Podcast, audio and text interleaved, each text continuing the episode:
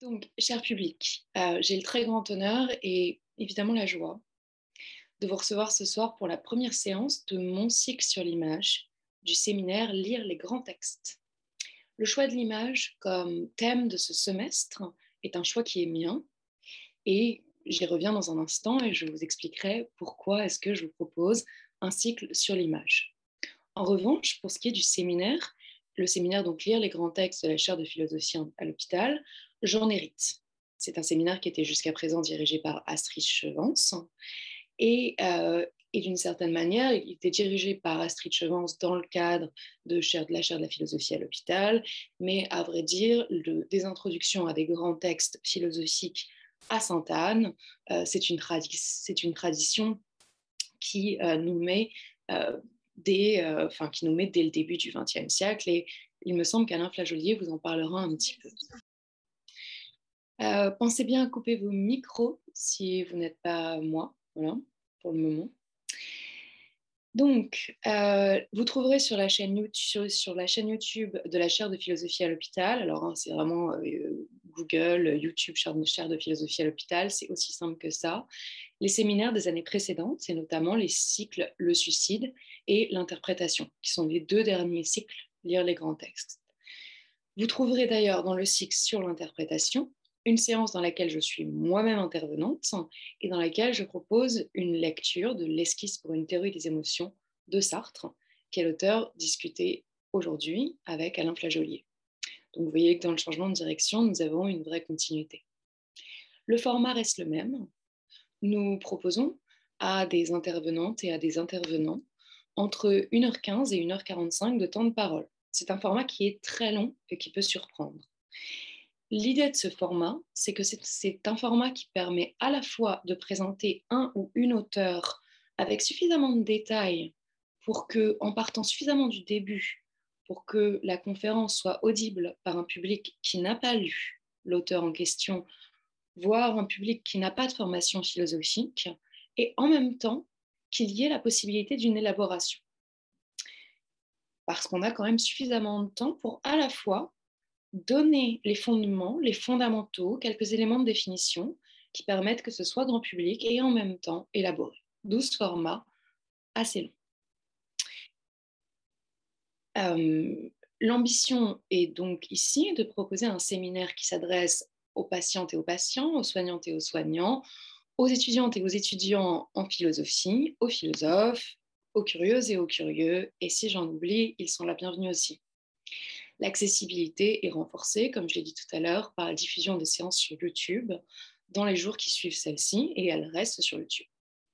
Le travail que nous produisons un lundi soir par mois est là pour vous, pour vos questions, pour vos recherches. Vous pouvez, si vous suivez la séance en direct, poser vos questions à la fin. Je vous encourage à prendre la parole, donc à la fin, à allumer votre micro, à prendre la parole.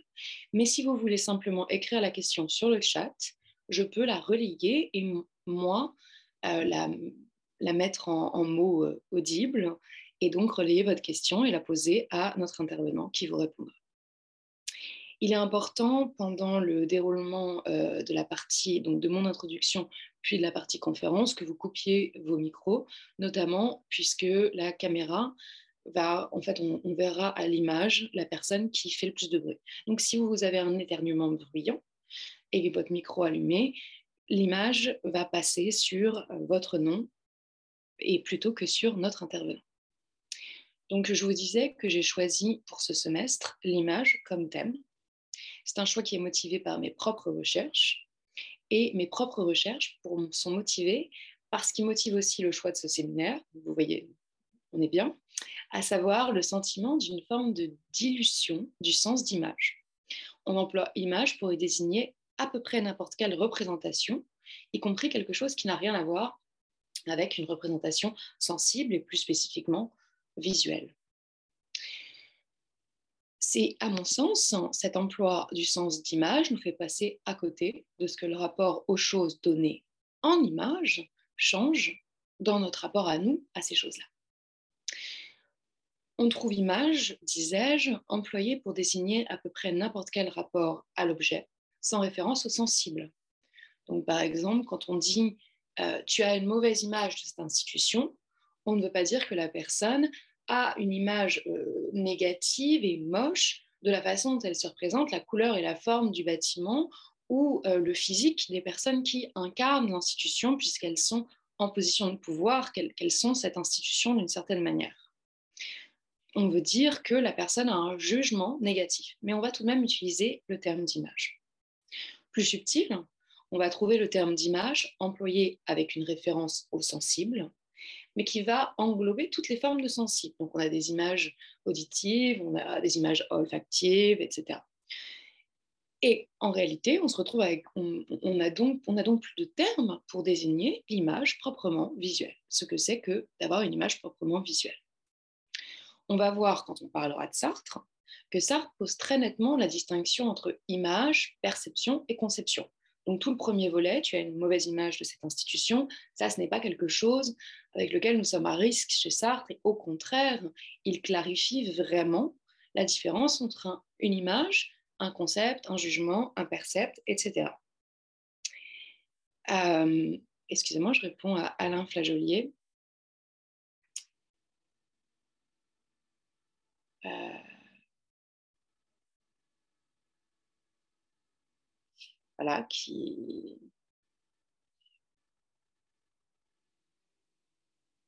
qui va nous rejoindre. Donc, donc je disais, euh, euh, je, disais donc que chez Sartre, euh, pour, la, pour, la, pour la question de l'image qu'on emploie pour dire jugement, représentation, récit, etc., pas ce problème chez Sartre. En revanche, on ne va pas avoir de distinction très forte chez Sartre entre l'image au sens visuel et l'image en tant qu'elle intègre d'autres modalités du sensible.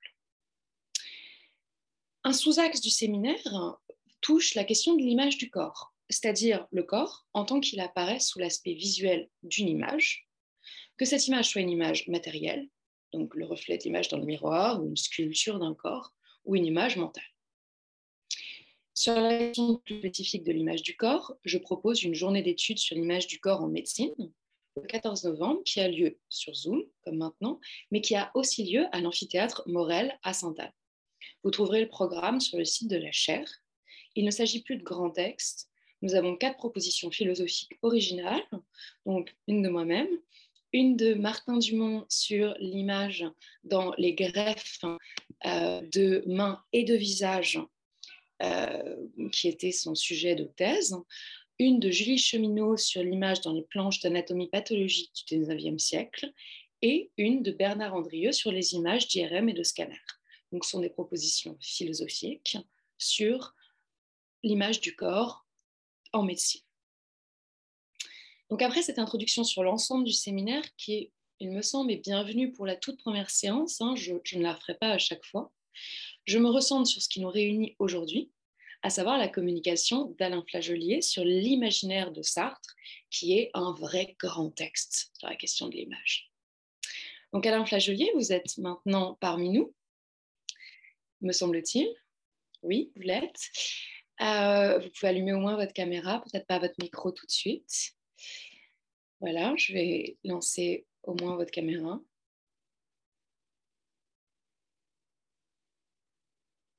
On faire ça doucement. N'hésitez pas à lancer votre caméra ou votre micro. Donc c'est en bas, vous voyez, vous verrez, il y a le, petit micro qui ressemble avec une icône de micro et une icône de caméra. Donc, je disais, euh, vous êtes professeur agrégé et docteur en philosophie.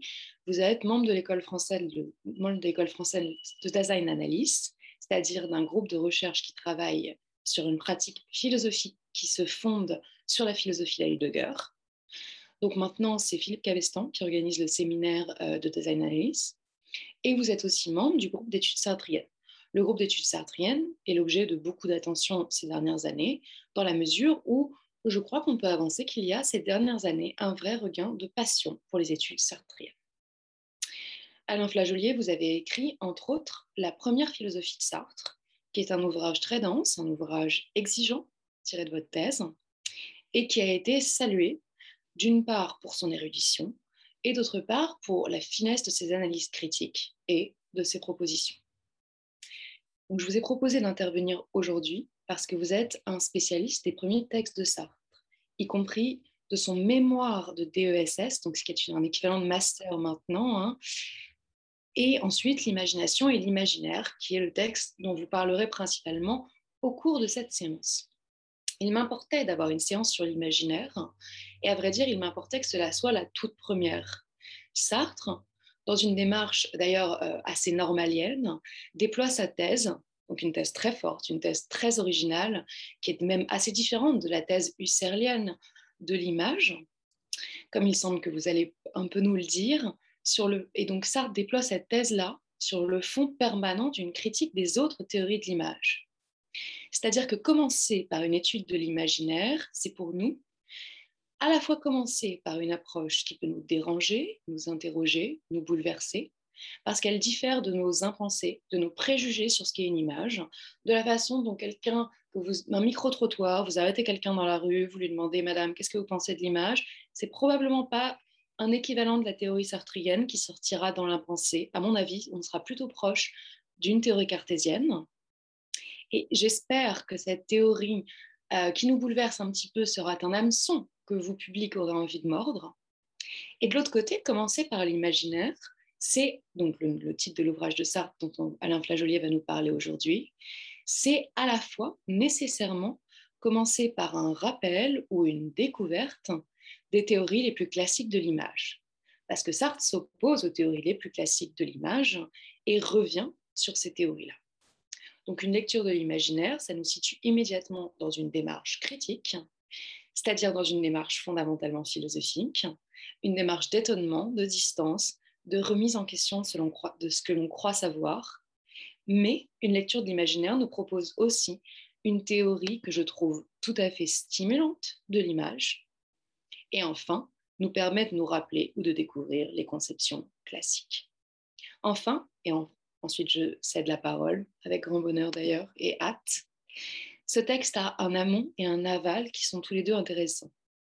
D'une part, donc en amont, on y voit le travail d'un Sartre normalien qui a été encouragé, comme le sont les normaliens de l'époque, les normaliens philosophes en particulier, à suivre des séminaires à Sainte-Anne.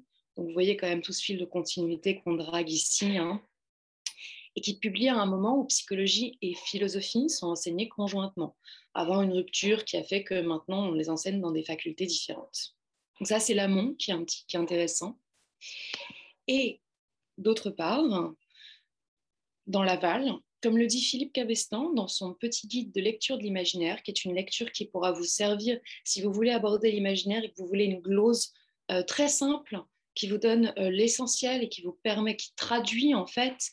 Euh, donc, Philippe Cabestan a publié un petit ouvrage qui permet, qui se lit très bien juste à côté. Quand vous ne comprenez pas quelque chose de l'imaginaire, hop, vous pouvez sauter à cette petite ouvrage de Philippe Cabestan. C'est publié chez Philo Œuvre et ça s'appelle L'imaginaire de Sartre, donc de Cabestan. Donc alors je, vous mets ça dans le chat pour ceux qui nous suivent. C'est publié chez Philo Œuvre, voilà. Et ça s'appelle tout simplement L'imaginaire de Sartre et c'est de Philippe Cabestan. Donc ça peut vous, ça peut vous aider, hein, ça peut soutenir une lecture. Et donc, comme le dit très justement dans l'aval, euh, comme le dit très justement Philippe Cabestan, il y a un aval intéressant à l'imaginaire qui est que on peinerait à comprendre que Sartre consacre tant de travail à la question de l'image si la question de l'image n'ouvrait pas à celle de l'irréel, de l'irréalisation, ce qui va ouvrir en partie au questionnement littéraire qui intéresse Sartre, et aussi parce que ça ouvre à la question de la néantisation, ça va, on trouve ici en fait les germes de l'être et le néant. Ça ouvre à ce qui va donner l'être et le néant, donc qui est considéré comme la grande œuvre de Sartre. La prise en compte à la fois de cet amont et de cet aval permet, à mon sens, de discréditer un malentendu qui a la vie dure, selon laquelle Sartre ferait fort peu de cas de l'image, fort peu de cas de sa valeur. En réalité, une conscience qui peut produire des images est une conscience qui peut néantiser. Alors pour l'instant, ça n'a aucun sens, mais Alain Flajolier vous l'expliquera. Et donc, c'est une conscience libre. L'image est peut-être pauvre en contenu, mais même la capacité d'imaginer est une fonction essentielle et particulièrement révélatrice de la conscience. Le fait de thématiser l'image est très important dans l'œuvre de Sartre en général. Et pour ce qui nous intéresse aujourd'hui, c'est très important parce que cette thématisation de l'image est très intéressante.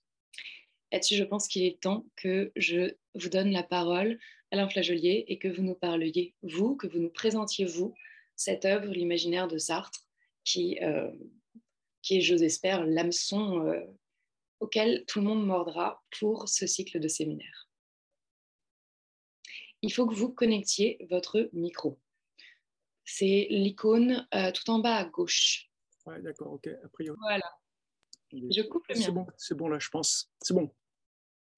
Alors, merci pour l'introduction. Euh, merci bien sûr euh, pour l'invitation dans ce séminaire. Et je vais, qui, est introduit à pas mal de choses sur ce, ce, texte qui est difficile, qu'on a souvent eu tendance un petit peu à lire rapidement, qui est effectivement écrit certainement assez vite, mais qui, en fait, en préparant ce séminaire, m'a obligé à revoir un certain nombre d'articles que j'avais écrits, euh, dont un très récemment, euh, sur des points vraiment techniques et précis, euh, dans l'optique où, au fond, Sartre développait une phénoménologie donc, ben, de l'imagination, on va dire pour faire bref, à la fois, à la fois bien sûr personnelle, mais une personnalité qui s'affirmait contre une lecture de euh, Husserl. Et probablement, j'avais été trop loin dans ce sens parce que euh, il y a des choses qu'il a probablement euh, pas lues ou et où, plus exactement d'ailleurs, après les avoir lues, disons à l'époque de l'imaginaire, de l'imagination, petit à petit, il s'en est désintéressé pour suivre son propre chemin.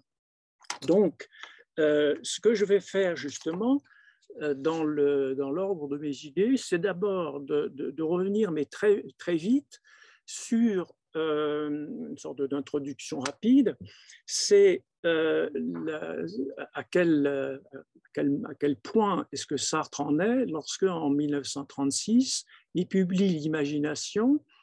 il ne peut pas publier une deuxième partie de manuscrit qui sera sans doute, mais ça on ne peut pas être absolument sûr, dans, quel état, en tout cas l'imaginaire. Et là, dans la fin de l'imagination, donc dans le dernier chapitre, on a, on a vraiment l'impression qu'il euh, adhère euh, assez, assez nettement à euh, un certain nombre de thèses importantes de Sartre qu'il a pu lire dans le, dans le texte, donc les, les idées 1 alors justement, j'ai montré que les convergences, elles sont relativement, elles existent, mais qu'elles euh, vont sinon disparaître dans l'imaginaire, en tout cas, euh, disons, dans l'imaginaire, elles vont devenir plutôt des manières de s'exprimer, une sorte de vocabulaire qui continue d'employer dans certains cas, sans véritablement euh, reprendre les processus vraiment phénoménologiques de pensée de Husserl. Donc, pour résumer, hein, à la fin de l'imagination, on peut dire, tout le monde n'a pas forcément le, texte en, tête, je résume juste la fin, on est pour ainsi dire au point mort, toutes les tentatives de décrire l'imagination ont été examinées, enfin toutes selon Sartre, aucun point de vue sur la question ne révèle la moindre solidité. Et euh, la psychologie phénoménologique husserlienne de l'imagination se présente comme la seule possibilité de déverrouiller en quelque sorte une situation bloquée. Alors, qu'est-ce qu'apporte, euh, dit Sartre à ce moment-là, de, de, radicalement neuf la psychologie phénoménologique husserlienne dans le cadre de la recherche d'une description correcte de l'imagination.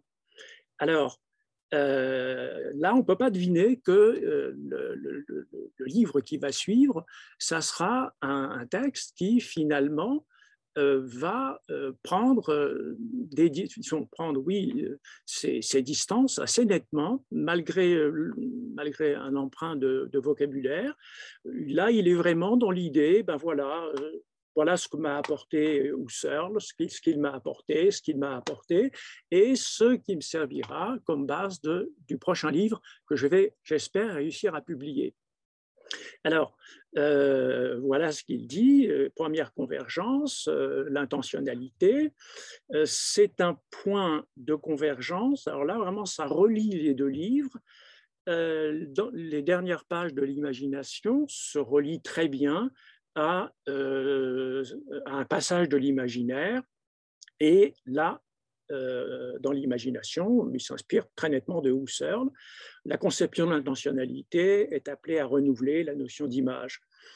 Euh, et pour Husserl, c'est un résumé rapide, tout état de conscience, toute conscience est conscience de quelque chose. Donc, euh, manifestement ici, le, ça signifie, en tout cas dans, la fin de l'imagination, ça, signifie que ce mouvement, évidemment, euh, et ce dont le phénoménologue doit s'occuper, euh, ce mouvement donc de viser vers l'objet imaginaire à l'encontre de ce qu'ont fait tous les psychologues qui sont recensés dans l'imagination. Il y aura les mêmes reproches euh, dans, dans l'imaginaire, c'est-à-dire le mouvement inverse, c'est-à-dire dans lequel l'image est censée être une sorte d'impression, de sensation affaiblie, et qui fait suite, disons, à un premier mouvement qui est le mouvement d'impression plus fort, plus vive, etc., qui est la perception. Donc, euh, euh, les réserves en 36 ne sont pas encore très, très, perceptibles. Et par contre, ce qui est intéressant dans l'imaginaire, c'est que là, il va argumenter, alors que dans l'imaginaire, les arguments, souvent, ils, sont, ils passent un petit peu vite. Alors, donc, euh, le, le, point qui est important ici, c'est que dès alors il y a un point quand même qui est important, qui, est, euh, qui va faire aussi un lien avec l'imaginaire, c'est un deuxième lien intéressant, et qui suppose déjà qu'il s'écarte de Husserl. Euh, Sartre est déjà très réticent à admettre l'existence de contenus sensibles qui seraient soit dans la visée perceptive, soit dans la visée imaginative, et qui leur permettrait d'atteindre leur objet, euh, d'une part et d'autre part, euh, dans une intuition vraiment sensible. Et ce qui va être assez, vraiment une coupure assez forte, dans l'imaginaire, on va voir, hein, comme ça, ça me permettra de ne pas y revenir trop vite, l'essence de l'imagination, et il va dire ceci, réside simplement dans sa structure intentionnelle, dans sa visée de l'objet imaginé et il n'y a aucune raison d'ajouter des contenus sensibles animés par cette intention. Et donc là, c'est évidemment, euh, là par contre, on est vraiment dans le domaine d'une rupture avec Husserl qu'on voit dans d'autres textes que Sartre a écrits. Alors ensuite, euh, là, il y a aussi, alors maintenant j'ajoute un, deuxième convergence, d'abord l'intentionnalité, ensuite la récusation d'une psychologie seulement empirique et la nécessité de dégager l'essence des phénomènes psychiques. Quand j'ai répondu à l'invitation qui m'a été faite, j'étais vraiment parti sur l'idée que vraiment dans l'imaginaire, il y avait euh, vraiment une sorte d'attachement euh, au dégagement de l'essence des phénomènes que l'on décrit, l'image physique, l'image mentale, etc. Et en fait, finalement, on est assez déçu sur ce point. Ce qui est certain, c'est que Husserl, sur ce point, était beaucoup plus nettement marqué dans sa démarche par le rejet des, dans les descriptions euh, psychologiques, on va dire, hein, euh, de, leur, de leur attachement à une sorte de constat empirique. Hein, euh, du genre, euh, ben, j'ai constaté un certain nombre, j'ai étudié un certain nombre de sujets, euh, je leur ai demandé si pour eux, ils faisaient une différence entre l'image mentale, l'image physique, et puis au bout d'un certain temps, eh bien, j'en ai conclu que selon toute probabilité, effectivement, eh bien, on pourra admettre que ce sont deux types d'imagination euh, assez, euh, assez nettement distinct. Mais si Sartre, finalement, euh, ne veut pas rester sur ce, sur ce niveau, Husserl d'abord le premier, et Sartre ensuite, c'est parce que il pense que au fond, ce genre d'attitude conduirait quand même à trop d'imprécision, trop de flottement, trop, euh, de, trop disons, d'obscurité. Et donc, dans l'imaginaire, puisque je me focalise sur ce texte, euh, il fait comme si, au fond, vraiment, oui, il faut remettre à l'honneur la, euh, la description des vécus psychiques à partir de leurs essences l'essence de l'imagination, qu'est-ce que l'essence de la perception, qu'est-ce que l'essence de la pensée. Et puis finalement, quand on avance un tout petit peu dans la lecture, on s'aperçoit que, au fond, euh, l'essence est dégagée de manière assez, assez imprécise, assez flottante. il peut y avoir des, des points communs entre l'essence de la pensée, de la perception, etc.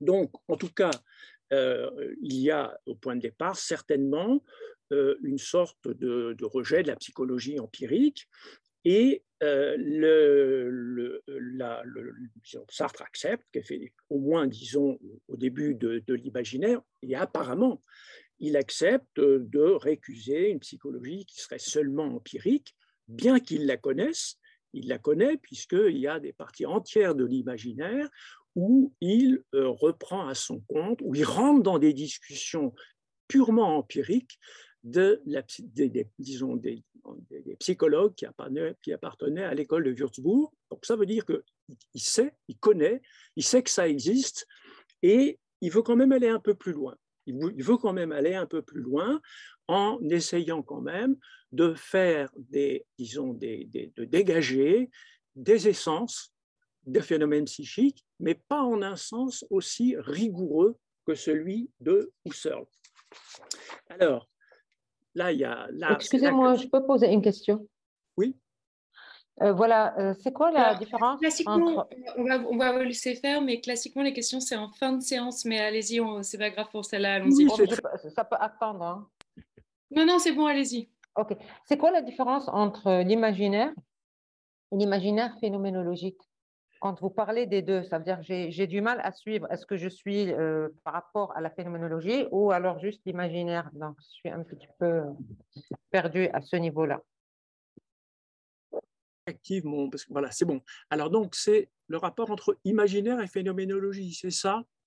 Non, entre les deux, vous dites imaginaire, est-ce que je dois euh, aller vers la phénoménologie euh, de l'imaginaire ou alors juste l'imaginaire je vais, bah, je, vais aller, je vais aller dans les textes qui, sont, qui viennent de la phénoménologie. Donc, effectivement, il faut se demander, euh, avant même d'aborder les textes, euh, il faut se demander euh, de quel type de, quel type de phénoménologie il pratique.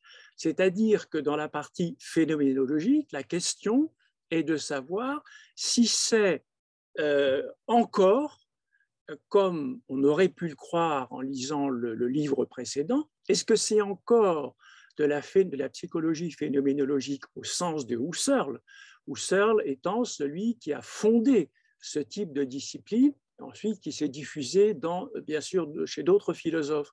Donc c'est important de le savoir parce que, par exemple, quand on rentre dans le livre et euh, qu'on voit euh, une sorte d'entrée en matière hein, qui va être l'essence de...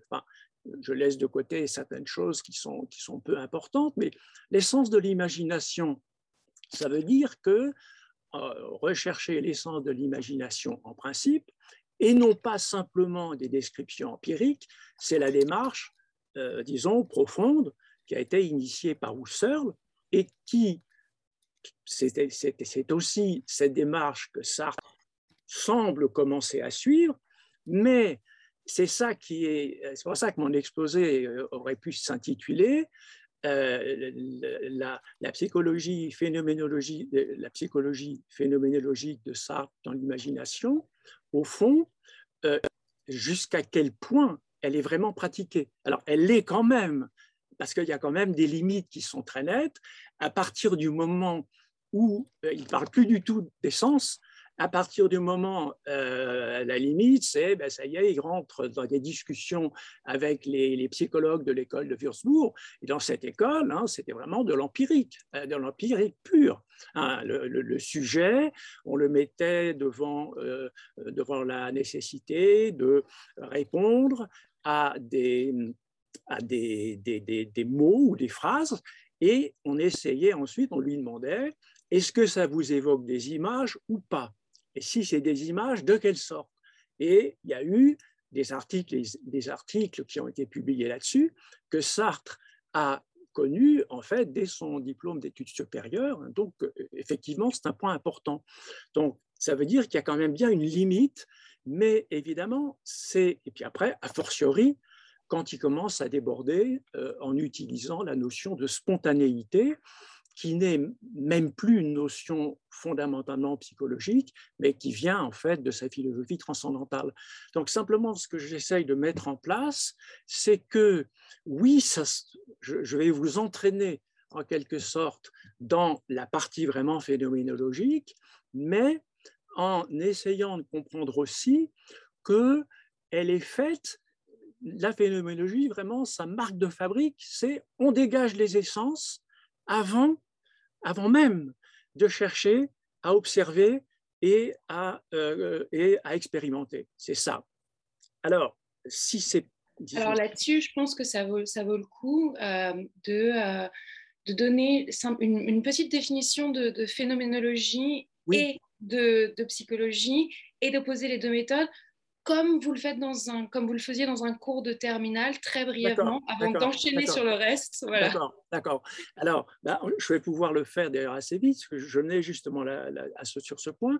Alors, dans euh, ce qu'il y a de commun, on décrit, alors c'est une, alors la phénoménologie, euh, on va dire, euh, se rapprocherait en quelque sorte, disons, c'est, disons, on va dire, s'est éloigné très vite, euh, on va dire, euh, de, des formes de psychologie de, de sorte, on va dire de psychologie naturaliste, c'est-à-dire, on va dire, de celles qui se rapprochaient euh, d'utilisation de méthodes qui, la faisaient partie à ce moment-là les travaux, qui les rapprochaient d'une sorte de transposition euh, de, méthodes issues de la physique expérimentale. Il y avait ça, et il y avait une autre branche qui était la euh, psychologie introspective, c'est-à-dire à ce moment-là, on procède par, on regarde à l'intérieur de soi, euh, on peut être aidé pour ça par un psychologue.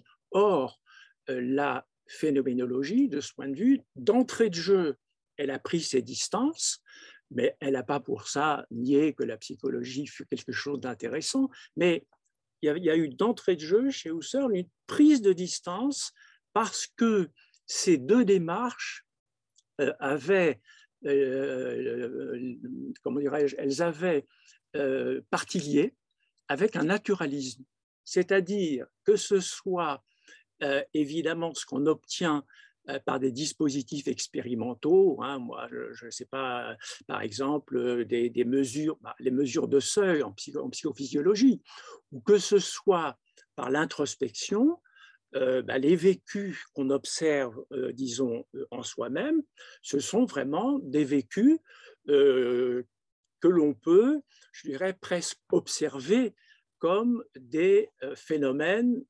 disons, naturels ils s'écoulent plus ou moins en flux. Certains apparaissent, d'autres disparaissent.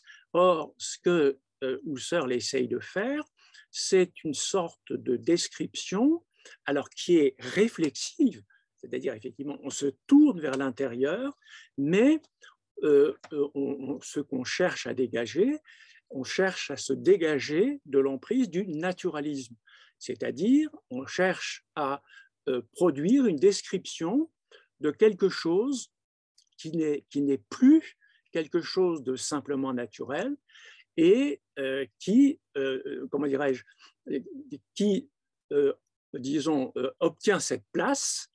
Alors, la meilleure façon de sortir du naturalisme, c'est ce que c'est ce que Husserl dit très tôt, c'est de quitter les, les, deux, les deux branches que j'ai citées pour euh, réfléchir sur ce que l'on vit et dégager l'essence de ce que l'on vit.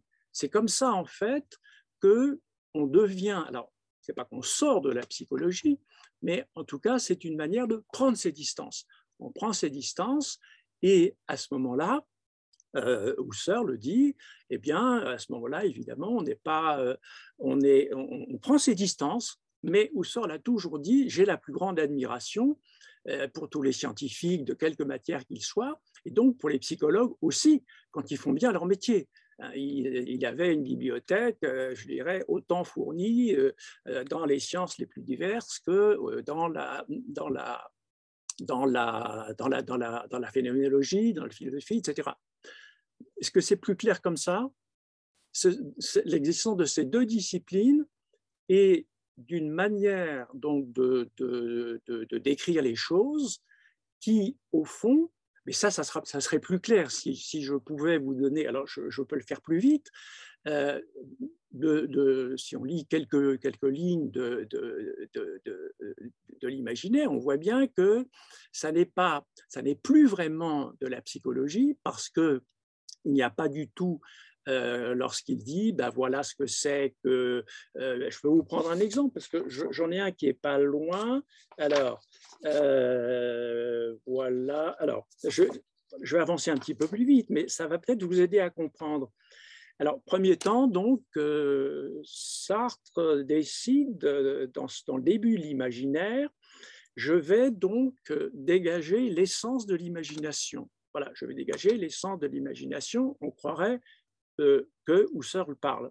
Donc, ça veut dire déjà, déjà ce projet, ça veut dire que je ne vais pas vous faire euh, sur l'imagination, euh, je, ne vais pas utiliser une méthode qui serait proche de celle des sciences expérimentales.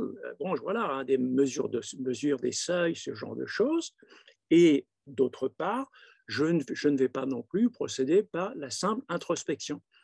C'est-à-dire qu'il faut, bon, je ne vais pas non plus critiquer, euh, après tout, euh, les, scientifiques, ils travaillent dans leur domaine avec leur propre méthode, mais je propose de, procéder en phénoménologue dont la démarche, je dirais, la, plus nette, la plus claire, lorsqu'il veut, lorsque le phénoménologue veut se, euh, comment se, distinguer de psychologues euh, qui peuvent être, donc, encore une fois, des, psychologues qui, qui, utilisent vraiment tout le matériel possible expérimental, en essayant de calquer leur méthode sur ce que l'on fait dans les sciences de la nature, ou alors éventuellement euh, cette autre branche de la psychologie, euh, la psychologie introspectionniste, euh, comme celle de l'école de Würzburg.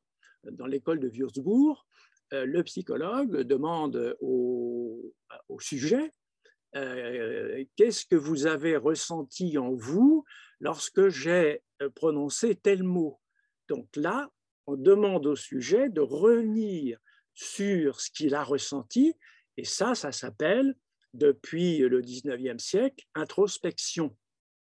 Or là, il n'y a pas d'introspection, il n'y a, pas, euh, a pas non plus de psychologie expérimentale, hein, avec tout le matériel qu'on peut imaginer, c'est, eh bien, on rentre dans ce qu'on appelle euh, l'imagination par la recherche de son essence. Et ça, c'est vraiment euh, spécifique d'une démarche, alors qui, au départ, est husserlienne, et que Sartre, ici, on, le, voit, assez vite, ne va pas reprendre d'une manière aussi, aussi, aussi, euh, aussi claire, aussi. Alors, justement, la, Sartre ici donne les caractères constituant l'essence de l'imagination, mais pas en utilisant la méthode husserlienne euh, qui était extrêmement stricte et contraignante. Euh, normalement, euh, pour dégager une essence chez Husserl, il faut faire varier les exemples en nombre virtuellement infini pour dégager l'essence invariante de ces variations. Alors, la méthode de Sartre est finalement, à la limite, plus simple. Elle prend un certain nombre d'exemples et ça lui suffit pour, en rapprochant ces quelques exemples, qui sont parfois assez approximatifs, bah, de dire voilà, voilà, il y a quelque chose qui rassemble ces différents cas. Alors, les, alors, il dit, bon, en rapprochant un certain nombre de cas, alors là, il s'appuie manifestement, évidemment, sur ce qui vient plus loin dans son livre, où on voit justement des descriptions de différents cas. Alors, je pourrais renverser l'exposé, ça, créerait un certain désordre. En fait, euh, on peut dire, voilà, en décrivant un certain nombre euh, d'exemples euh, d'imagination, je ne sais pas, moi, il donne l'image de Pierre à Berlin lorsque je suis à Paris, il donne, il y a un autre exemple d'image d'un portrait, le portrait de Charles VIII, euh, vu dans un musée, et puis l'image d'une personne, euh, euh, d'une imitatrice de Maurice Chevalier, etc., dans un musical, etc., etc. Et puis, et puis aussi, il y a des images mentales des images mentales de différentes sortes, donc qui peuvent s'appuyer sur un savoir, sur l'affectivité, etc., etc., etc. Donc, dans toute cette partie, il a, une, il a toute une série d'exemples à sa disposition et évidemment, à l'arrière-plan, ça, c'est ça qui lui permet, c'est ce matériau qui lui permet en quelque sorte bah, de dire voilà, voilà ce que j'ai trouvé un petit peu comme type commun à toutes ces, à toutes ces, tous ces exemples que j'ai donnés. Et euh, donc, on a à ce moment-là quelques, un certain nombre de caractères qui, dont il donne euh, la liste. Alors, euh, la, la, liste, donc, c'est une conscience intentionnelle. Hein, conscience intentionnelle, ça, ça vient directement de l'imagination et de Husserl. Euh, l'imagination est une conscience intentionnelle, hein, ça veut dire que si j'imagine, alors je prends un cas dans l'exemple que j'ai euh, que j'ai cité, qui est à la fin du livre, à la fin de la partie phénoménologique du livre. Hein, je suis à Paris et j'imagine euh, Pierre qui est absent parce qu'il est à Berlin et j'aimerais bien qu'il soit là. Et comme il est absent, j'ai une sorte de visée avide euh, liée donc à une, déception. Eh bien, dans ce cas-là, euh, j'ai une intentionnalité et ça suffit à décrire d'un point de vue phénoménologique euh, euh, disons, un des aspects fondamentaux de cette faculté. J'ai pas besoin, euh, j'ai pas besoin, disons, de faire des choses plus complexes et qui seraient issues de méthodes de psychologie plus sophistiquées. Alors, alors là, bon, il y a une argumentation qui intervient, parce que quand même, Sartre essaye d'argumenter, très rapide, c'est le, système très classique, hein, il prend l'adversaire à revers, c'est Hume qui est son adversaire euh, dans, plusieurs endroits, et il dit, ben, Hume, qui n'est pas d'accord avec ça, il, dit en fait des choses absolument absurdes, c'est-à-dire que euh, Hume contredit le principe de l'intentionnalité. C'est un philosophe du 18e euh, qui, qui apparaît déjà dans l'imagination et euh, il contredit complètement l'intentionnalité. Il fait de l'intentionnalité, il fait de la conscience d'image une sorte de euh, d'impression affaiblie dans ma conscience d'une perception antérieure, donc euh, perception qui était plus forte, plus vive et plus précise. Donc, au fond, la, réponse de, la réponse de Sartre est, est, assez claire. Hein qu'est-ce que c'est que cette image qui euh, s'imprimerait en quelque sorte en moi sous forme d'une sorte d'un petit tableau, ça, il critique beaucoup cette expression dans l'imagination, euh, qui serait donc en quelque sorte euh, une sorte de tableau des choses extérieures dans mon esprit. Ça, c'est tout, tout, simplement absurde et donc il estime qu'il a suffisamment argumenté.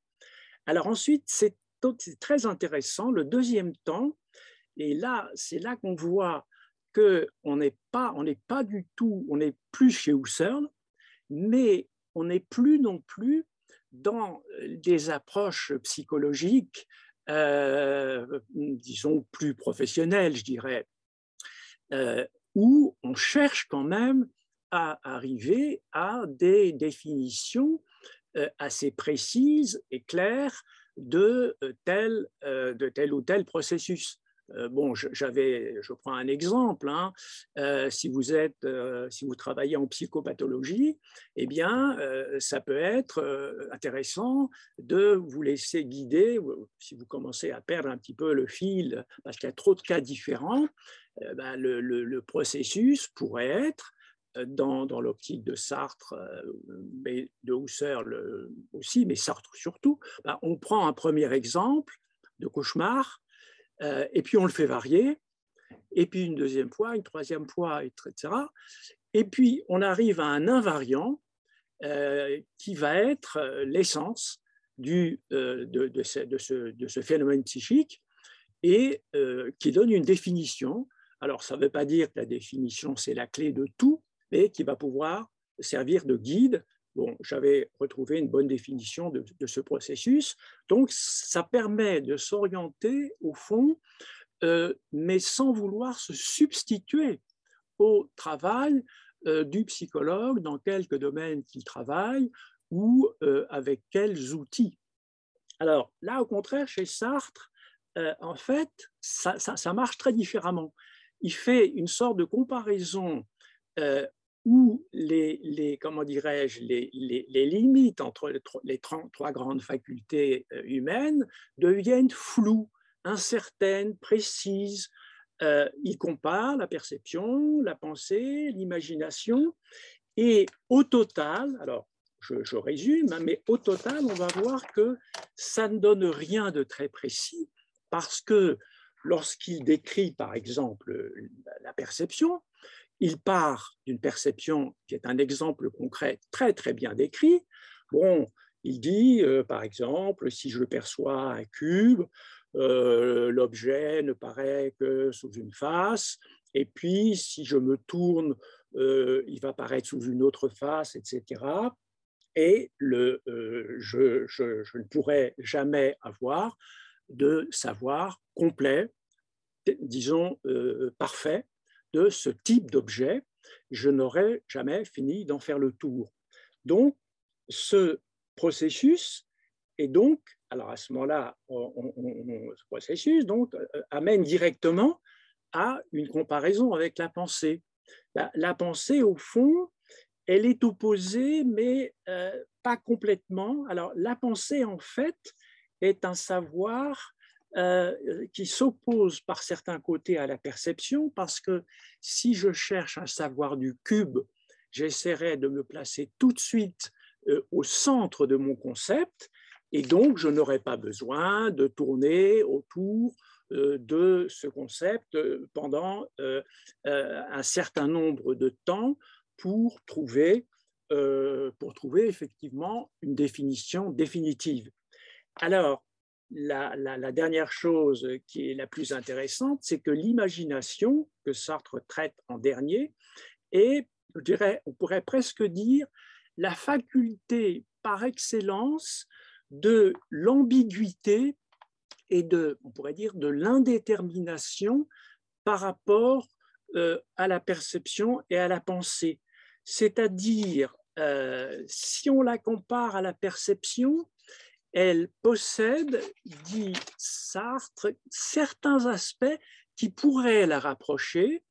La perception se donne par esquisse, c'est-à-dire je vois une face, puis une face, puis une face, puis une face, et au fond, euh, on pourrait, on pourrait peut-être dire, c'est ce qu'il explique à un moment donné, euh, euh, lorsque j'ai un objet en image, est-ce que je ne pourrais pas en imagination, faire tourner cet objet euh, sous des faces faces qui sont en train de défiler, et je serai alors devant un phénomène finalement pas si essentiellement différent de la perception. Donc on brouille ici la distinction essentielle. Et puis, euh, après, évidemment, il dit, euh, bon, c'est peut-être pas euh, quelque chose que tout le monde peut faire. Et brutalement, évidemment, il dit, je suis en train de m'engager là sur une hypothèse qui est peut-être pas, disons, très, très, disons, très, très solide. Alors, euh, il y a une sorte, il dit quand même, dans certains types d'imagination, euh, il semble, il semble qu'on puisse avoir euh, ce type de démarche. Alors ensuite, si on la compare par rapport à la pensée, eh bien, il dit, bon, évidemment, on pourrait les distinguer apparemment hein, de manière très nette. Il y aurait la pensée et l'imagination de l'autre. Et puis non, il dit finalement, il y a peut-être certains points communs parce que, en fait, euh, lorsque je pense à quelque chose, je me place directement au centre de cette chose par son concept, par son essence. Et euh, si, euh, si j'imagine, disons, un cube ou un, ou un carré de gazon, quelle que soit donc l'image, je suis d'une certaine façon euh, euh, dans une sorte d'évidence immédiate. Il est absolument certain en ce moment que j'imagine ce carré de gazon ou le cube dont j'ai parlé tout à l'heure. Donc, finalement, si on fait le bilan de ça, on a, concernant l'imagination, plutôt l'impression d'une faculté qui va se révéler euh, assez flottante, assez indéterminée, et alors, je peux illustrer ça tout de suite. Euh, euh, lorsque, euh, si je prends l'exemple, de, disons, l'exemple qui vient beaucoup plus loin dans le livre, Sartre, à un moment donné, dans, la liste des images physiques qu'il donne, il commence par l'exemple que j'ai déjà cité, bon, l'image de Pierre à Berlin, j'ai sa photo, je m'appuie sur la photo et je l'imagine à Berlin en étant bien triste qu'il ne soit pas là à côté de moi en chair et en os. Et puis après, il passe à un deuxième cas, c'est vraiment le numéro 2, et, euh, et à ce moment-là, il fait un deuxième exemple, et il ne se rend même pas compte qu'il introduit une nouvelle conscience de portrait. C'est absolument incroyable, qui n'est pas la même du tout que la première. Et c'est euh, donc c'est quand même intéressant ça montre qu'il y a quand même chez lui une manière assez, dire, assez imprécise d'évoquer certaines choses, parce que dans la conscience numéro 2 du portrait, c'est une conscience de, c'est un portrait, un tableau de Charles VIII qui est aux offices de Florence, et en fait, euh, Sartre est tellement préoccupé d'opposer cette conscience à la conscience de signe qu'il oublie au fond d'en faire une description précise qui montre euh, que cette, conscience-là est quand même extrêmement différente de la précédente. La, première conscience, c'est une conscience d'absence, c'est-à-dire euh, euh, Pierre, c'est celui que je ne peux pas, disons, me, représenter, et l'image, c'est ça, c'est un, ne pas pouvoir se, se, présenter à côté de moi. Et l'autre, c'est l'inverse. Il ne se rend même pas compte que euh, du fait que euh, le portrait a été fait euh, à l'époque de la, disons, fin de la Renaissance, la Renaissance, eh bien, le peintre qui a fait le tableau disposait de toutes les ressources de la, disons, de la peinture illusionniste. Et donc, ça veut dire, donc, si c'est un bon peintre, hein, bien sûr, et donc, tout est fait dans le tableau pour euh, guider ma conscience vers euh, une sorte d'illusion du genre, c'est comme si, au fond, euh, ce roi était là à côté de moi. C'est une illusion perceptive. Et elle est renforcée par l'utilisation de certains moyens qui vont plus loin que l'illusion d'optique et les moyens, par exemple, qui euh, tourne autour de toucher ma sensibilité euh, à cause de, certains, de l'emploi de, certains, de, certains, de certaines couleurs, euh, de certaines formes du, visage de, de, la personne. Donc là, donc, on voit déjà ici que ça, dans pas mal d'endroits, c'est à la fois la richesse du livre, mais c'est aussi ses difficultés, eh bien, euh, c'est pas toujours facile, effectivement, de, ne pas tomber lorsque l'imagination arrive dans certains flottements ou glissements euh, quand on la compare aux deux facultés aux deux autres facultés. Alors ensuite, il y a un caractère qui vient, mais là qui est très important, donc là pas trop difficile, je crois, à comprendre, c'est qu'elle pose son objet comme un néant. Alors là, je ne serais pas trop, pas trop d'accord pour aller voir du côté de l'être et le néant, parce que c'est quand même autre chose. C'est pas néantisation, le terme n'apparaît pas ici, et c'est simplement l'idée qu'il s'est intéressé à un concept husserlien euh, qui est le concept de mode de position euh, par la conscience euh, de son objet. Et il y a un passage dans les idées 1 où Husserl disons, montre que toute conscience, en visant son objet, dispose de différents modes de poser cet objet. Alors, donc là, alors, euh, la grosse différence avec, euh, effectivement, avec, euh, disons, Husserl, on pourrait dire, et d'autres, disons, un bon nombre de, chercheurs qui ont travaillé sur l'imagination, c'est cette idée que dans toutes les variantes qu'il a pu trouver, qui a quand même pas mal, pas mal, pas mal donné d'exemples dans son livre, eh bien, on tourne toujours autour euh, en ce qui concerne la conscience imageante, on tourne toujours euh, autour d'une conscience de néant, mais sous, différentes formes, euh, qui sont des formes, je dirais, c'est pas le néant, comme le, néant au sens où on le trouve dans, dans l'être et le néant, pas du tout. C'est sous forme, comme il le dit parfois, ce sont des petits lacs de néant ça, c'est des expressions qu'il emploie euh, au début de l'être néant, quand il est encore dans, la psychologie, on va dire, d'amorçage. Alors, euh, des petits lacs de néant, euh, mais, concrets, poser son objet comme absent. Pierre est à Berlin alors que je suis à Paris, je regrette son absence. Poser son objet comme existant ailleurs. moi, habitant Paris, Londres existe. Ailleurs, ailleurs signifie ici, pas ici ce sont des nuances très précises hein, chez lui. Euh, ensuite, euh, le cas, c'est euh, l'imagination peut se neutraliser. Alors, là, évidemment, on se dit, mais c'est bizarre, hein, parce que c'est un concept que Sartre utilise beaucoup dans son analyse de l'imagination, et Sartre s'est plutôt détourné de ses analyses. Alors, bien sûr, alors, tout, de suite, il rectifie, euh, il, précise, tout de suite, cette suspension de la position demeure un acte positionnel. Bon, allez comprendre, mais ça veut dire qu'il tient fermement la barre et euh, il va euh, construire tout son livre, absolument tout son livre, et c'est pas si évident pour quelqu'un qui est passé par la phénoménologie husserlienne, en évitant d'utiliser ce concept donc de, position, euh, de, de position neutralisée. Alors, au total, ben, on est vraiment dans cette difficulté de fixer donc une essence hein, pour l'imagination, parce que euh, elle est à la fois proche d'une intuition qui donnerait quelque chose, et comme elle échoue à donner quelque chose, elle ne donne finalement qu'un néant de présence.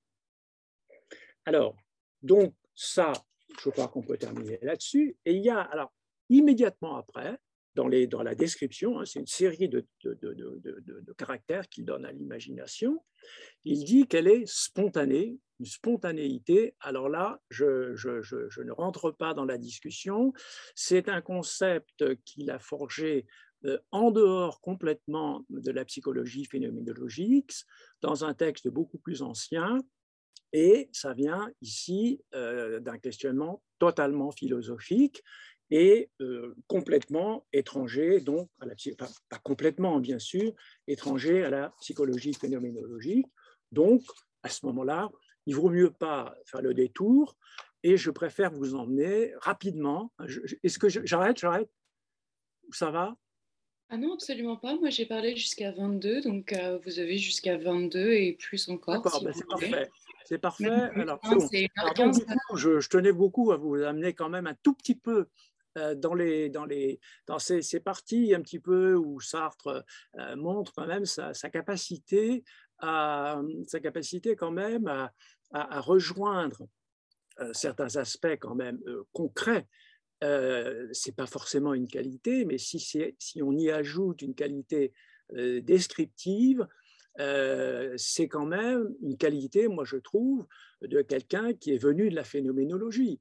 Euh, de Santi, mon maître, hein, euh, euh, il, m'avait me rappelait à plusieurs, fois hein, que Husserl, qui était un mathématicien pur, toujours dans une zone quand même assez proche de l'abstraction mathématique, hein, il, avait travaillé pas mal sur les mathématiques, et il me disait que lorsque Husserl évoquait, disons, disait, bon, prenons un exemple, et euh, il disait généralement, ce qui vient à suite après, c'est euh, prenons un objet quelconque. C'était effectivement le, maximum de concret qu'il parvenait à insuffler à son, à son, effectivement, à son exposé. Alors, dans le certain, euh, dans, la série qui vient ensuite, c'est tout simplement une liste de cas concrets. Là, on a les grandes lignes euh, d'une sorte de théorie de l'image euh, dans ses traits essentiels. Voilà.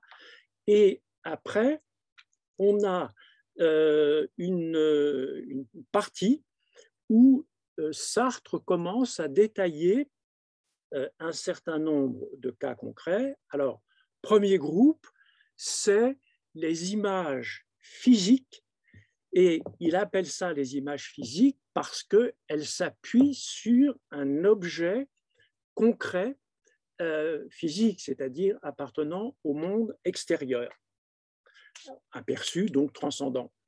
Alors, l'analyse de, la photo de l'ami absent, elle est, elle est souvent connue, elle n'est pas si facile que ça à comprendre.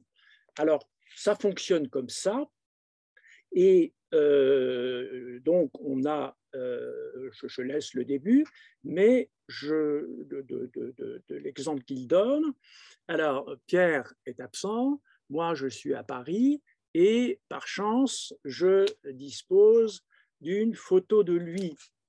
Alors, il ne faut pas oublier évidemment qu'à l'époque où Sartre écrit, on n'est pas dans des photos absolument remarquables euh, c'était pareil chez Husserl d'ailleurs, hein. c'est plutôt du noir et blanc, et il n'y a pas à ce moment-là évidemment de correspondance évidemment avec, les, avec les, les, couleurs que peut avoir le portrait au niveau carnation, au niveau, euh, au niveau des cheveux, etc. En tout cas, je désire l'avoir près de moi, en chair et en os, à côté de moi.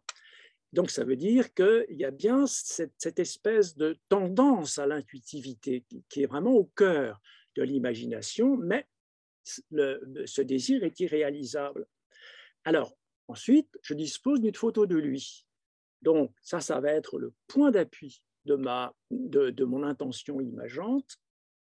Alors, c'est un objet perçu, et donc, je, le, regarde, je, le fais tourner peut-être, ça, me, manifeste un jeu d'esquisse qui tourne sans cesse. Et euh, cette photo donc, me sert de point d'appui. Et un point d'appui qui est possible euh, parce que, en principe, la photo est ressemblante au portrait. Et ça, vous allez voir que ce n'est pas si sûr que ça. Donc, point d'appui, euh, il, emploie le terme analogone. Bon, un point d'appui ressemblant à la personne de Pierre absent. Et euh, je peux à ce moment-là l'interpréter, cette photo, comme ressemblant à, euh, la, à Pierre absent pour la formation d'une image. Or, il y a une difficulté dont Sartre n'est pas vraiment conscient et euh, qui, fait que parfois, bon, il, va, vite dans la description, c'est Sartre quand même l'entrevoit, la perception ici, dans, la, description, dans la description qu'il fait, euh, il y, a, quand même quelque chose d'assez étrange. La perception d'un objet transcendant, donc un objet réel transcendant, acquiert une fonction qu'elle ne possède pas normalement, puisque cette fonction n'a pas du tout été mentionnée parmi les caractères essentiels de toute perception, celle de pouvoir devenir matière d'une visée imaginative. Et effectivement, c'est pas si simple. Et lorsque Husserl reprend un, exemple analogue, euh, en fait, il se confronte dans, un cours de 1903-1904, euh, il va écrire des dizaines et des dizaines et des dizaines de pages pour sortir de la difficulté. Alors, le problème, c'est ça. La photo prise en elle-même est une chose euh, qui se donne à une observation. Donc, je peux déterminer sa couleur, son temps d'exposition. Et alors, le lien avec l'image est problématique. Tous les caractères de la photo réelle ne, peuvent pas passer dans l'image de Pierre, dans l'image irréelle. Donc, ontologiquement, l'image est forcément très différente de tout objet, euh, tout objet réel, parce que l'image est un objet irréel, elle est coupée de toutes ces relations aux choses qui forment le monde. Et ce n'est pas tout.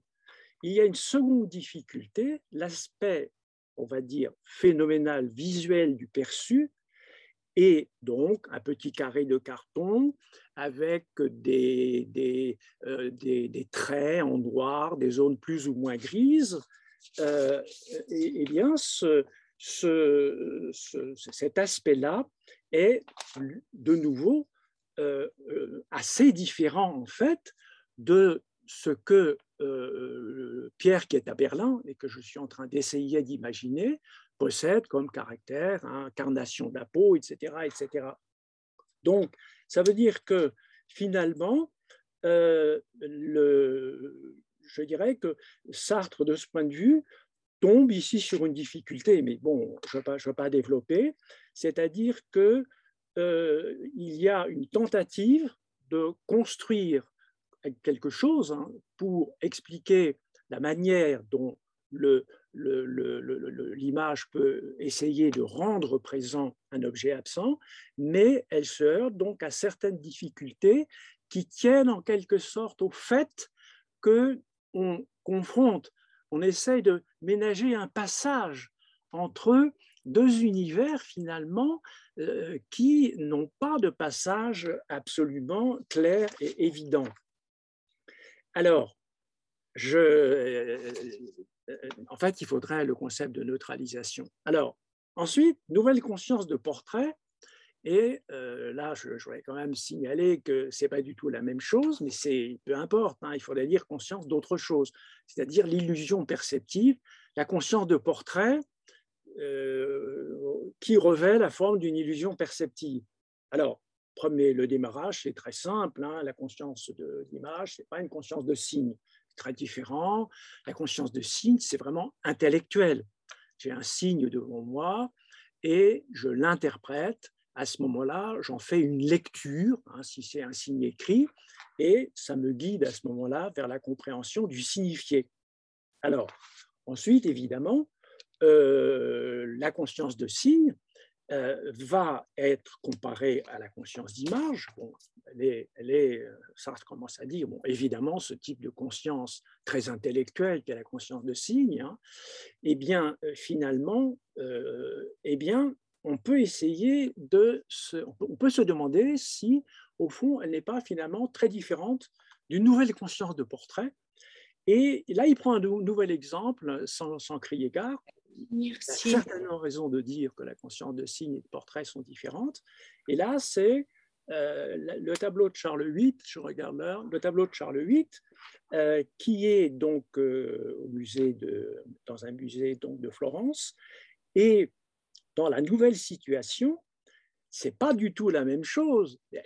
Mais comme Sartre ne s'intéresse pas beaucoup aux délimitations précises, euh, rigoureuses, claires, etc., il fait comme si, dans la nouvelle situation, le spectateur du portrait de Charles VIII est tout proche, en fait, d'une illusion perceptive euh, euh, devant un tableau peint selon les règles de la peinture illusionniste.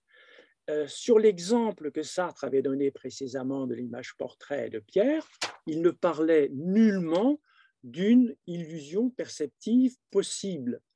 Et d'où vient maintenant, euh, dans l'exemple du tableau, l'incitation à voir Charles VIII quasiment présent Eh bien, justement, de cette circonstance que nous sommes devant un tableau peint selon les règles de la peinture illusionniste, comme je viens de le dire. Et le propre de ces tableaux, c'est qu'ils sont peints en trompe-l'œil, qu'ils utilisent des couleurs les plus ressemblantes au modèle, et s'il s'agit d'un portrait, que l'on puisse reconnaître aisément la personne qui a servi de modèle.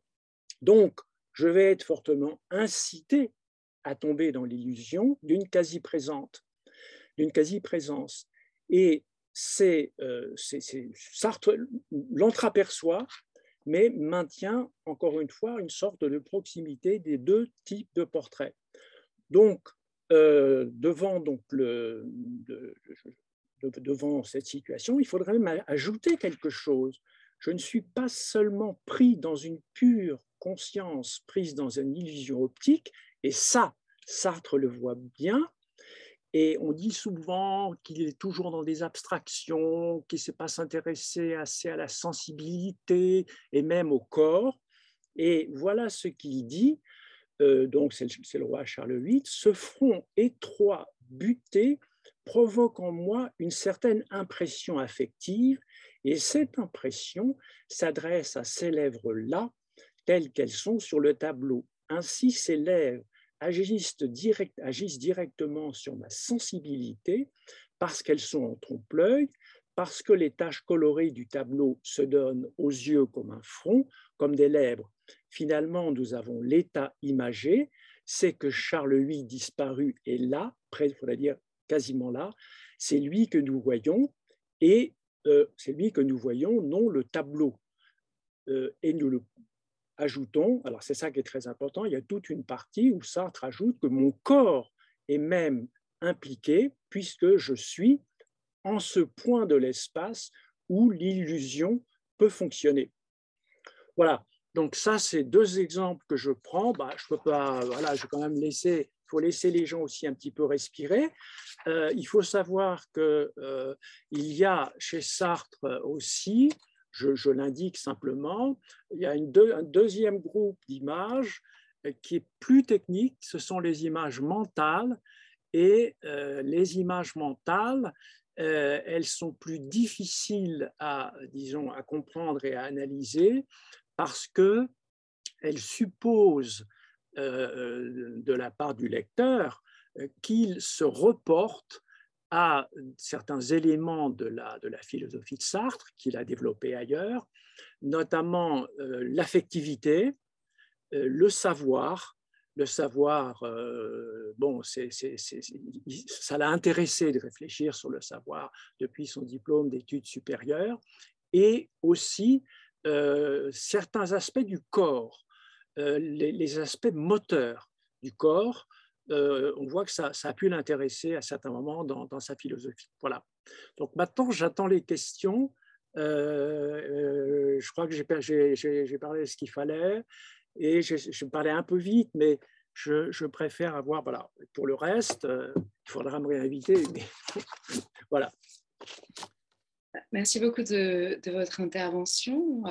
C'est toujours un plaisir d'écouter un, spécialiste et puis en particulier, une vraie passion qui, euh, qui est très agréable à entendre, me semble-t-il. Euh, donc, très rapidement, c'est difficile de reprendre tout ce, que, tout ce qui a été dit, mais vous avez ouvert en situant l'imaginaire par rapport au texte qui précède, l'imagination. Donc, on a une question là-dessus dans le chat. Donc, on a eu en fait une, la publication de l'imagination et ensuite la publication de l'imaginaire ces deux ouvrages auraient pu en constituer un seul, euh, l'imaginaire et euh, le texte le plus lu, parce que c'est celui qui donne la proposition éthique, c'est-à-dire la position euh, de Sartre lui-même, alors que l'imagination est plutôt un ouvrage critique. L'imaginaire se propose d'aller du côté d'une psychologie phénoménologique, c'est-à-dire d'une psychologie qui suit les grands principes de la psychologie, notamment euh, pardon, de la phénoménologie, notamment euh, l'intentionnalité, c'est-à-dire que quand on voit quelque chose, quand on voit une image, en fait, on voit la chose même, mais en image. C'est-à-dire qu'on ne voit pas avoir une image de Pierre, ça n'est pas consulter dans sa tête un petit tableau de Pierre, c'est avoir une image qui est vraiment Pierre, viser Pierre, qui n'est pas là, mais le viser sous la forme d'une image, plutôt que de penser au concept de Pierre, qui serait une série de relations qui définissent Pierre, mais qui ne donnerait pas, si vous voulez, enfin, le, corps de Pierre, euh, je, enfin, voilà, je, n'aurais pas de, rapport euh, à son corps euh, dans ce sens-là. Mais c'est donc, mais c'est Pierre lui-même qui est visé quand j'ai une image de Pierre. Et ça, c'est sur les, le fondement de l'intentionnalité, à savoir le fait que quand on, quand on se rapporte à quelque chose, on ne se rapporte pas à un décalque d'une perception qui a laissé une petite empreinte, comme un coup de tampon, comme un petit, ou comme si vous voulez, un petit tableau de notre tête, on se rapporte vraiment à la chose telle qu'elle existe dans le monde extérieur, sous la forme du concept, sous la forme de la perception ou sous la forme de l'imagination. Et le mouvement, ce que vous nous avez dit aussi, c'est que euh, classiquement, on va plutôt avoir, euh, enfin, l'imagination va souvent, chez beaucoup d'auteurs, être un peu du côté de la perception, parce que précisément, ces auteurs pensent que c'est à partir de, euh, d'une perception qu'on va mémoriser des traces ou même avoir une empreinte. Et donc, l'imagination est du côté de la perception et de l'autre côté, on a la conceptualisation ou la pensée.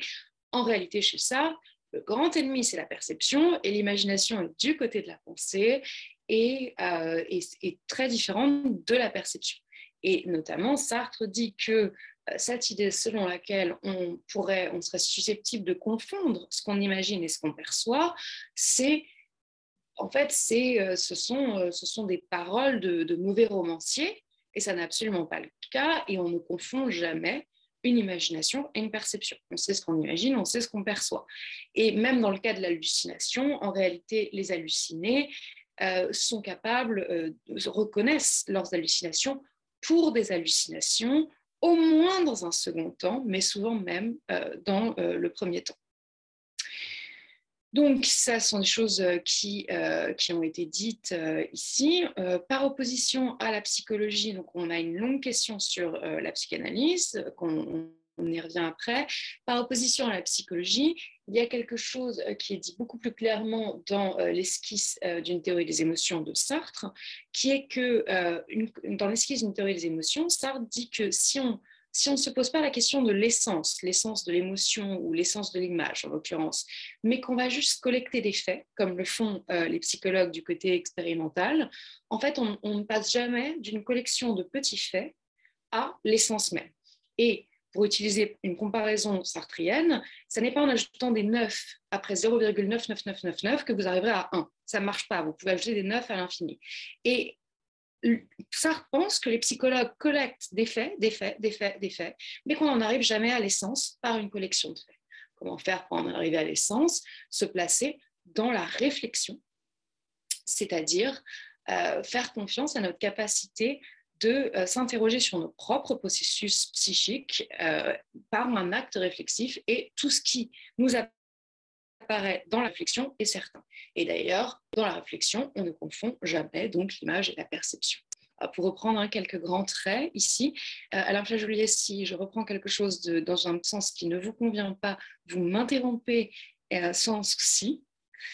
Euh, voilà, mais je pense que j'ai repris les éléments qui m'intéressaient par rapport à ce qu'on avait dit. Ensuite, je peux passer aux questions. Qu'est-ce que vous, est-ce que ça vous va cette euh, petite reprise? Alain Flageolier, est-ce que vous va, ça, vous va cette petite reprise? Vous voulez y objecter quelque chose ou y ajouter quelque chose?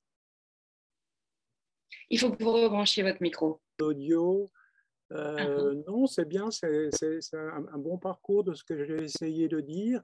Et c'est vrai que euh, le côté un peu, peu frustrant, mais c'est comme ça, hein, c'est vrai que là, on, est, on, coupe brusquement une sorte d'extérieur, et d'une certaine façon, euh, c'est comme si, c'est très étrange la, partie que j'ai essayé de commenter, parce que c'est comme si euh, Sartre, disons, disait adieu à la phénoménologie husserlienne, mais pas tout à fait. C'est-à-dire, c'est assez étrange. Euh, parce que comment il dit quand même euh, l'imaginaire, euh, donc voilà, essai de psychologie phénoménologique quand même. Et donc, c'est quand même comme s'il n'arrivait pas vraiment à s'en détacher. Il y a une attitude qui est assez. Alors, c'est vrai aussi que le, livre, quand même, lui a coûté parce que on a quand même euh, 4 ans, il y a quand même 4 ans, entre 36 et 1940, Et donc, ça veut dire que c'est pas facile de garder un livre comme ça, un petit peu au long cours, et cette espèce de contrariété quand même, ne pas avoir pu éditer l'un avec l'autre dans la foulée. donc, y, a, il y a quelque chose qui s'est peut-être un peu figé, et d'une certaine façon, il n'a pas avancé aussi vite qu'il l'aurait voulu. Et c'est vrai aussi que, du coup, il y a de manière assez étrange, comme une sorte de souvenir. Normalement, il ne faut jamais, évidemment, quand on, écrit un nouveau livre, relire les choses qu'on a faites avant, parce que là, sinon, on est tiré en arrière. Et c'est comme si, au fond, il, il, décide de prendre un nouveau départ, et c'est bien ce qu'il dit à la fin de l'imagination. Je me prépare à prendre un nouveau départ. Et puis, ça se casse, puisque finalement, bah, l'éditeur, il n'en trouve pas. Et finalement, il va en trouver qu'en 1940. Et là, il y a à ce moment-là une sorte de, oui, de, il remet un peu quand même ses pieds, pour la dernière fois, hein, dans, les pas de, dans les pas de la phénoménologie husserlienne. Et euh, donc, d'une certaine façon, il y a encore, euh, je dirais, euh, les, les, mots sont là, les mêmes, oui, les mots sont là, les, les tournures. On reconnaît bien, disons, ici un certain nombre de choses phénoménologiques, mais comme si, au fond, il, il, ça n'était plus pour lui vraiment des notions encore vivantes. Et donc, à ce moment-là, bah, il faut l'admettre, et au fond, euh, il ne suit plus du tout le programme qu'il avait envisagé. Et c'est un peu derrière lui. Bon, et il démarre Franco, c'est-à-dire l'essence de l'imagination. Et si on lui demande de justifier, euh, disons, comment il l'a trouvé, alors c'est quand même assez gonflé parce que l'essence de l'imagination, il dit même pas de, quelle imagination il s'agit. Parce qu'en fait, il y en a deux. Il y en a deux, et il y a l'image physique il y a l'image mentale. Et en fait, elles sont constitutivement totalement différentes. Il y en a une qui s'appuie, l'image mentale, sur des éléments psychiques, c'est-à-dire le savoir, euh, des éléments sensorimoteurs ou l'affectivité, et l'autre qui s'appuie sur des objets extérieurs. Bah, euh, lui, ça ne le gêne pas euh, pour rentrer dans ses problèmes et donc l'essence de l'imagination. L'essence de l'imagination, c'est très très étrange. Ça, c'est voilà, c'est côté déroutant, et donc on est un peu obligé, disons, de, contrecarrer un petit peu les, exigences de, précision trop importantes, et un peu, ça, crée un peu des difficultés, je pense, de, compréhension. c'est un texte. Alors moi, je ne le mettrai pas pour moi, c'est vraiment un, adieu à la phénoménologie. Hein. Pour moi, c'est très net. Euh, c'est euh, après, il passe à l'ontologie phénoménologique, c'est complètement différent. Et ça se termine par euh, une fenêtre qui l'ouvre, en fait, qui est, une, qui est en fait fermée. C'est, ça se termine sur une conclusion où il dessine les possibilités d'une phénoménologie transcendantale donc qu'il avait déjà évoqué, mais alors avec le concept de liberté. Et puis il, écrit dix pages là-dessus, mais c'est purement en fait formel. En fait, il, a déjà la tête ailleurs et ça ne passera. À la fois, ça, je dirais que c'est curieux parce que euh, les acquis qu'il a pu obtenir ici ne passent pas, à mon avis, dans l'autologie phénoménologique, pas du tout. et en arrière-plan, ce qu'il a pu faire, il a quand même pas mal travaillé pour l'imagination, ben, de même aussi cette espèce de recensement patient, long et finalement assez austère, eh bien, euh, ne, passe pas non plus euh, dans, l'imaginaire parce que euh, il estime que le boulot a été fait et qu'il a liquidé comme il le fallait toutes les tentatives précédentes d'une manière assez d'ailleurs désinvolte et cavalière. Donc, d'une certaine façon, c'est un texte, je dirais, euh, sans naissance et sans, et sans mort, en quelque sorte. Hein. Il est, euh, c'est très, très, très, très étrange et très déroutant.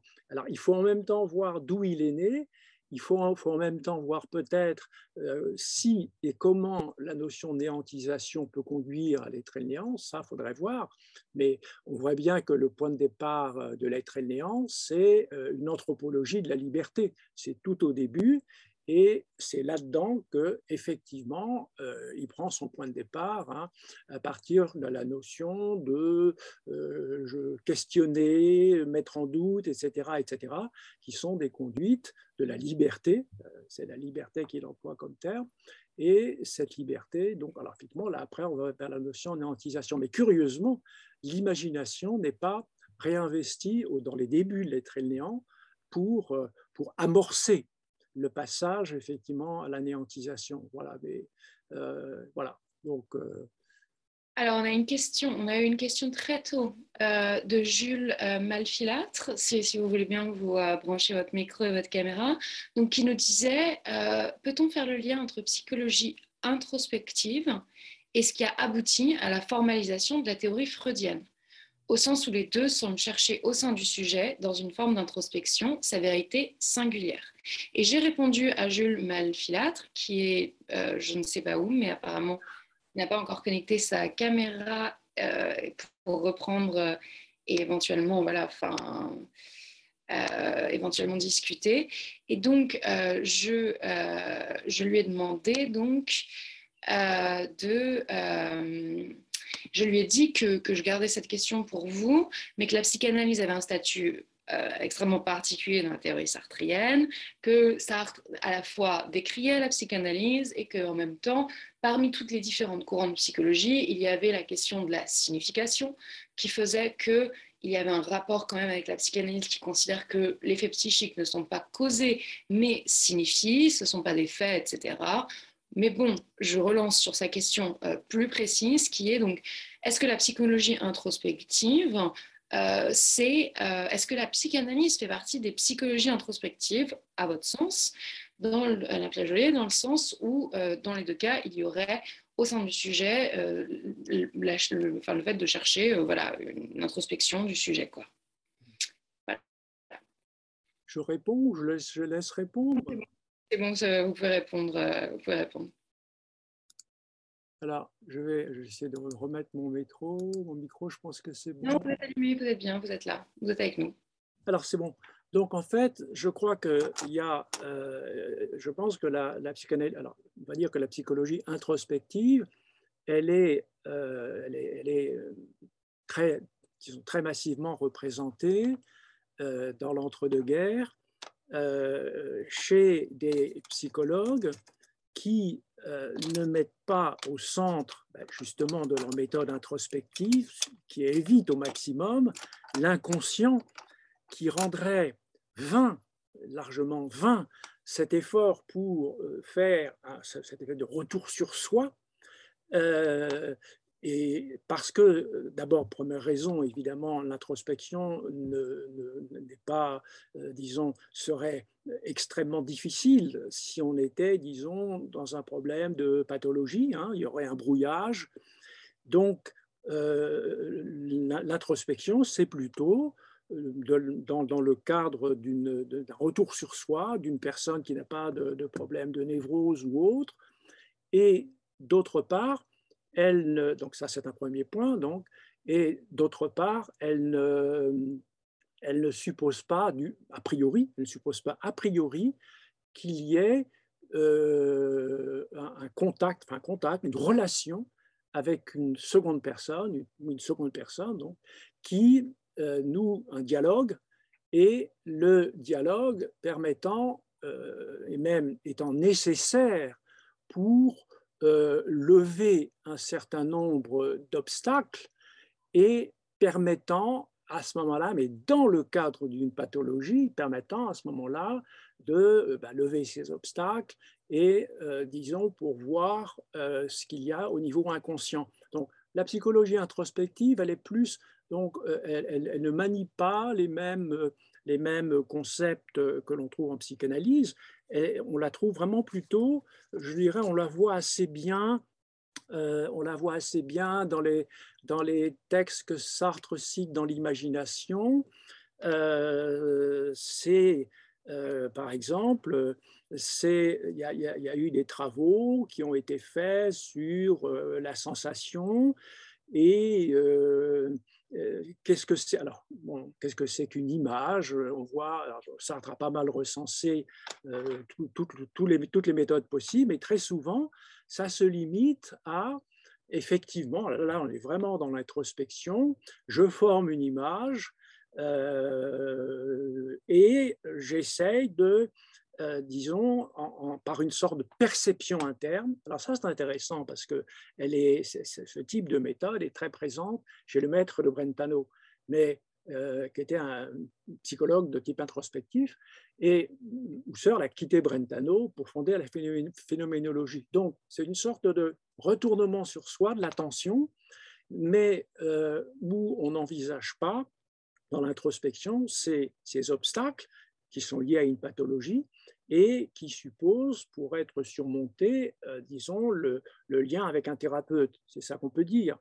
Et ce sont finalement euh, euh, dans, les, dans, dans, dans, les textes qu'on peut retrouver, ce sont des textes, effectivement, je pense, qui ont quand même pas mal perdu de leur, de leur acuité, hein, de leur mordant, euh, par rapport à des choses qui sont ben, plus contemporaines.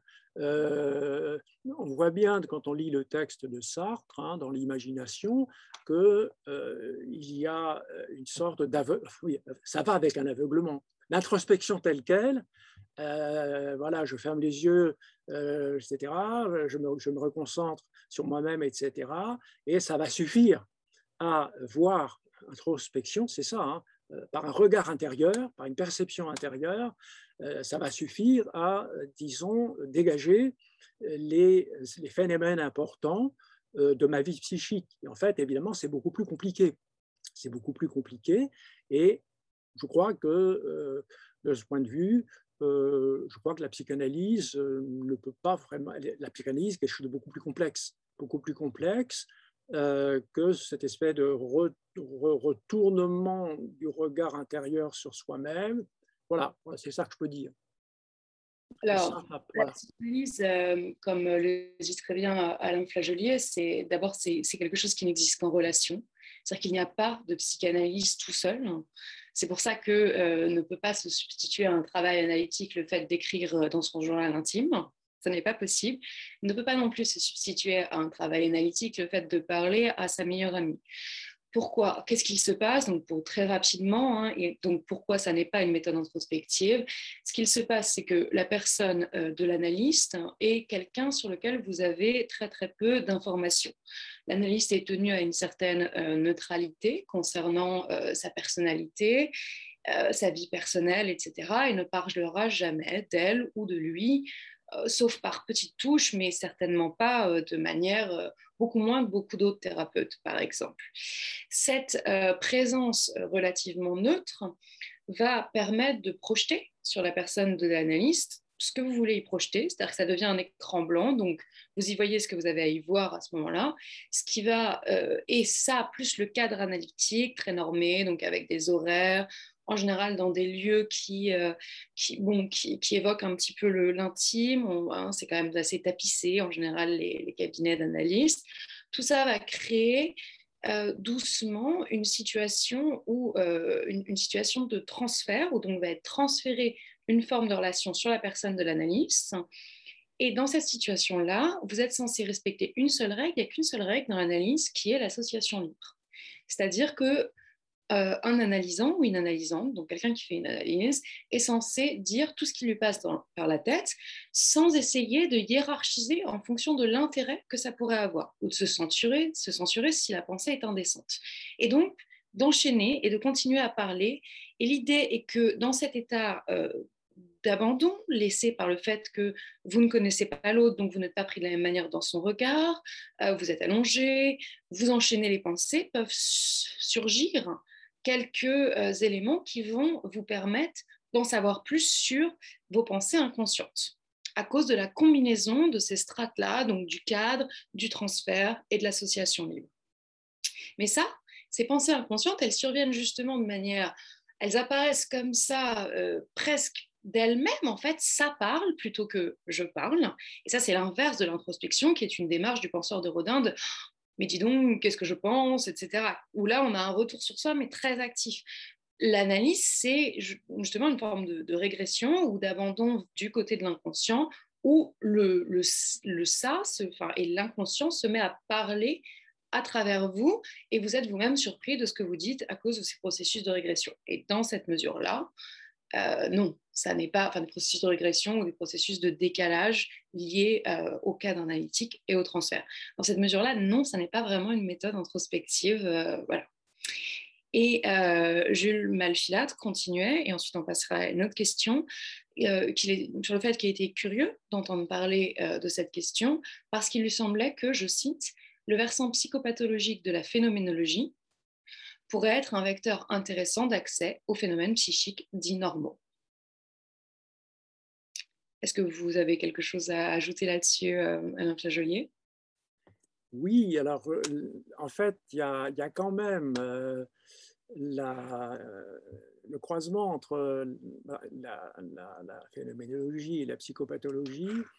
il existe, mais il existe mais je dirais d'abord euh, pas trop du côté de Husserl, même si euh, on peut trouver chez lui euh, des analyses de la pulsion, des analyses du désir, qui sont des analyses, disons, dans des manuscrits plutôt tardifs et donc qui cessent de se mettre à ce niveau de rationalisation par dégagement des essences, etc. Alors, ensuite, il y a une certaine ouverture euh, des, disons, de, certains courants, on va dire, euh, psychologiques, plutôt même psychiatriques, à euh, une rencontre avec la phénoménologie. Bon, il y a évidemment euh, Binswanger.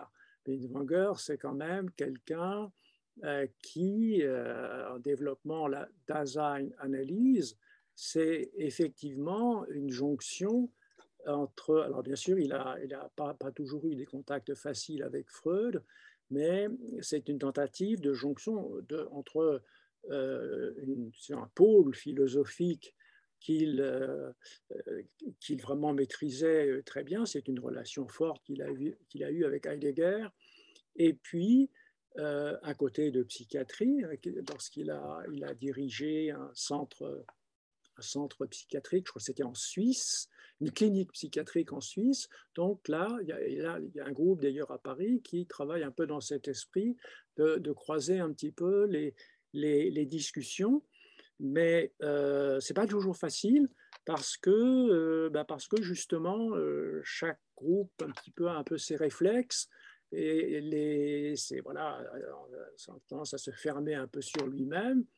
Euh, je sais que Binswanger, bon, qui, a, bien connu Freud, disait, disait, à Freud, si je me souviens bien, vous, vous travaillez dans, le, dans les sous-sols, moi je travaille dans les étages.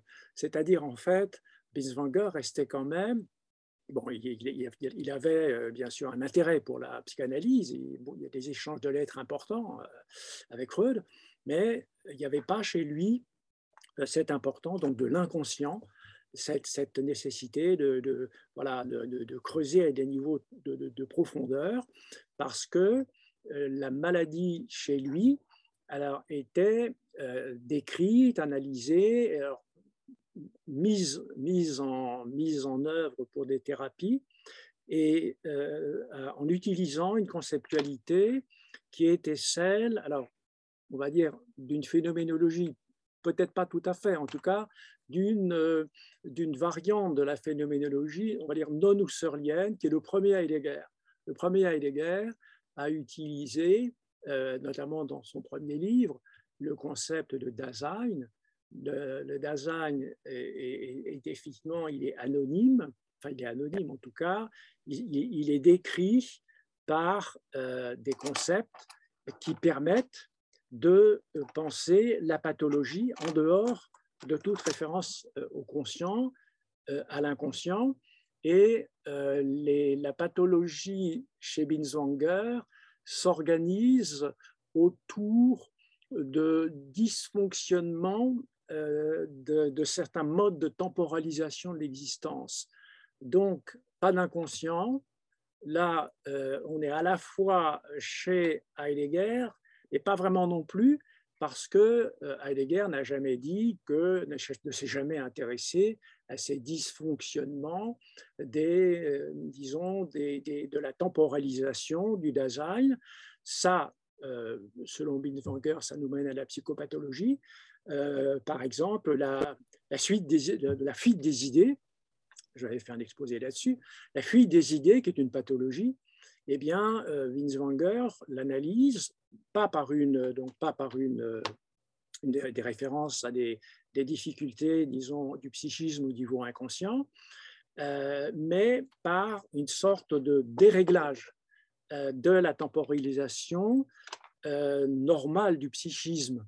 Hein, c'est pour ça qu'à ce moment-là, alors donc ça lui permet, comme, il était quand même très près de la clinique, hein, il, il travaillait dans une clinique, et donc, ça lui, ça lui a permis d'écrire un certain nombre de textes euh, où effectivement, là, il y, a, une porte qui s'est ouverte où, euh, alors ça, la, design analyse, que, qui, est, qui, est, prise en main actuellement à Paris par Philippe Cabestan, et puis bon, d'autres aussi, est effectivement une, idée, enfin, un projet intéressant euh, de, faire travailler ensemble une psycho, disons, psychopathologie, on va dire, et vraiment une référence philosophique, euh, disons, solide, et de quelqu'un qui a effectivement été thérapeute.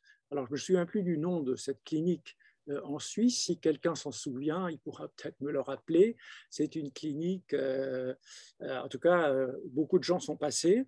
Voilà, voilà donc ce que je peux dire par rapport à ces, ces, ces, possibilités de, de, de, de, se joindre, d'échanger. Et euh, il y aura, il y a eu déjà à l'école de la, à l'école de la design analyse euh, plusieurs séances qui ont été consacrées à un problème quand même qui ne va pas de soi. Est-ce que quand on part comme ça de présupposés qui sont quand même philosophiques de manière lourde, enfin solide, mais même lourde, alors est-ce qu'on peut aller vers la thérapie? Ça, c'est un problème euh, vraiment difficile. Et de quelle manière, etc. etc. ça ne va pas de soi. Ça va pas de soi. Donc, euh, Françoise Dastur a écrit un petit livre là-dessus, euh, Design, analyse et psychothérapie. Donc, je le recommande parce qu'elle euh, a vraiment beaucoup, beaucoup travaillé sur cette école. Euh, donc, euh, voilà, il doit être, publié, mais c'est petit, mais c'est très, très bien fait. Voilà. Ah, moi, je... recommandé. Donc, la clinique s'appelle Kreuslingen, nous dit. oui, Kreuslingen, oui. Melchiatre. Malchilate, pardon. oui, moi j'ai assisté à des présentations de cas au séminaire de. donc moi je suis une psychologue clinicienne d'orientation analytique, donc psychanalytique. J'ai assisté à des présentations de cas euh, au séminaire de design analyse et euh, il y a des présentations de cas qui m'ont euh, vraiment étonnée, impressionnée et voilà, où je me suis dit qu'il y a quand même un travail thérapeutique qui, se, qui pouvait s'enclencher. Oui, oui, oui, Après, si vous voulez un ou une thérapeute en design analyse, il faut faut vraiment habiter à Paris 5e. Hein. Si vous nous regardez depuis le fin fond de l'Auvergne, ça va être difficile à trouver. Oui, oui, oui, mais c'est vrai qu'il n'y en a pas beaucoup. Non, mais il y en a. C'est vrai, mais en tout cas, c'est bien que vous ayez fait un saut euh, dans ce séminaire. Et non, en fait, la tentative qu'on essaye de faire, c'est d'essayer quand même de donner la parole à des, disons, des, des, des, gens qui sont aussi sur le terrain et donc euh, bon, qui ont travaillé sur des cas précis pour pas que ça parte trop, un peu comme j'ai fait aujourd'hui, sur euh, des choses un petit peu lointaines de ce côté-là. Mais mmh. Sartre était plutôt, je dirais, du côté du patient à soigner par certains côtés que du thérapeute. Euh, voilà, sans, sans, voilà, sans une petite. je suis intervenue dans cette école. Il nous reste deux questions. Il y en a une que je vais prendre, sauf si vous n'êtes pas d'accord avec moi. oui, bien sûr la repasse. Donc, euh, sauf si, et s'il y a d'autres questions, vous n'hésitez pas, vous les reposez après. Euh, voilà, on va essayer d'aller. Est-ce que, en fait, si vous, avez, si vous prévoyez de poser une question après euh, dans le public, écrivez-le maintenant, comme ça, j'organise je, je, le temps qui nous reste en fonction. Écrivez juste, même si vous prévoyez de la, la, la poser à l'oral, ce qui serait super de prendre la parole, écrivez-le que je puisse m'organiser en fonction. Donc, Enfin, dernière question de Jules Malfilâtre, et ensuite on passera à la question d'après. Euh, donc, je, lis. Je, je, rajouterai également une question relative à ce que vous disiez sur la non-confusion entre imagination et hallucination, au sens où chez de nombreux sujets psychotiques, la réalité psychique vient se surimprimer à la réalité dite commune. Alors, j'entends ce que vous dites. Dans l'imaginaire, Sartre va vous dire que ça ne vient pas se surimprimer, qu'il n'y a pas de surimpression possible qu'en réalité, il y a euh, que dans le mouvement de la perception et le mouvement de l'imagination sont des, sont des façons d'être au monde totalement hétérogènes.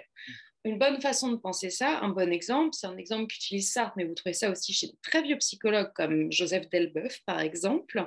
C'est si vous essayez d'imaginer là maintenant tout de suite, Jules, euh, le visage de quelqu'un que vous aimez, vous allez vraisemblablement fermer les yeux, et qui n'est pas là, vous allez vraisemblablement fermer les yeux, ou alors vous fixez sur un endroit blanc sur le mur pour ne pas être distrait par les perceptions.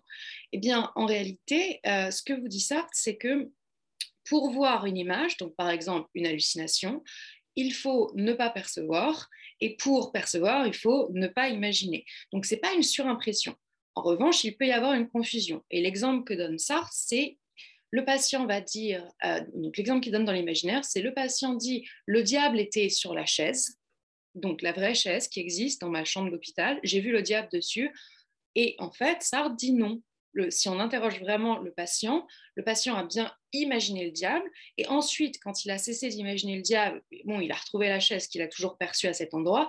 Mais il n'est pas vrai que dans le moment de son imagination, il imaginait, il percevait en fait le diable sur la chaise. donc il y a cette petite chose-là. Alain Flageolier, dites-moi si vous voulez reprendre, sinon je continue pour aller vite. Ça vous va comme euh, reprise? Oui, voilà. Et ensuite, la question continue. Aussi, j'ai du mal à saisir comment, en prenant en compte la notion d'inconscient, le concept d'intentionnalité peut se situer. En cela que le sujet, en tant que lieu de conflit entre différents flux, s'avère être divisé. Et donc, les actes d'imagination ne relèvent pas d'une intentionnalité consciente, idée obsédante délire. Alors, d'abord, euh, pour Sartre, il n'y a pas d'inconscient. C'est un vrai problème, euh, c'est un vrai problème philosophique, hein, parce que euh, beaucoup de gens moi, ont une immense tentation de traiter de Sartre et de la psychanalyse dans le même mouvement, mais on a cette espèce de fracture épistémologique considérable qui est que Sartre refuse complètement l'inconscient, alors que la psychanalyse se fonde sur la question de l'inconscient, quand même très compliqué, alors qu'il y a beaucoup, beaucoup de points communs, très excitants par ailleurs, mais donc, Sartre n'utilise pas la question d'inconscient. En revanche, par rapport à ce que vous dites sur comment est-ce qu'on peut, comment Sartre rend compte du fait qu'on a des pensées, par exemple, des pensées obsédantes, des imaginations qui surviennent, où vraiment on n'a pas l'impression que c'était un mouvement de je vais m'imaginer ça, eh bien Sartre va opposer la volonté à la spontanéité. C'est-à-dire que ça peut être, il y a des pensées qui sont spontanées, donc qui sont totalement libres, c'est votre liberté, la liberté de votre conscience qui qui, produit ces imaginations, mais le spontané et le volontaire ne sont pas la même chose. Donc les choses peuvent venir spontanément de votre liberté et de la liberté de la conscience sans qu'on ait besoin de poser un inconscient, sans pour autant que euh, il y ait euh, ce soit de l'ordre de la volonté, à savoir que ça vous arrange bien.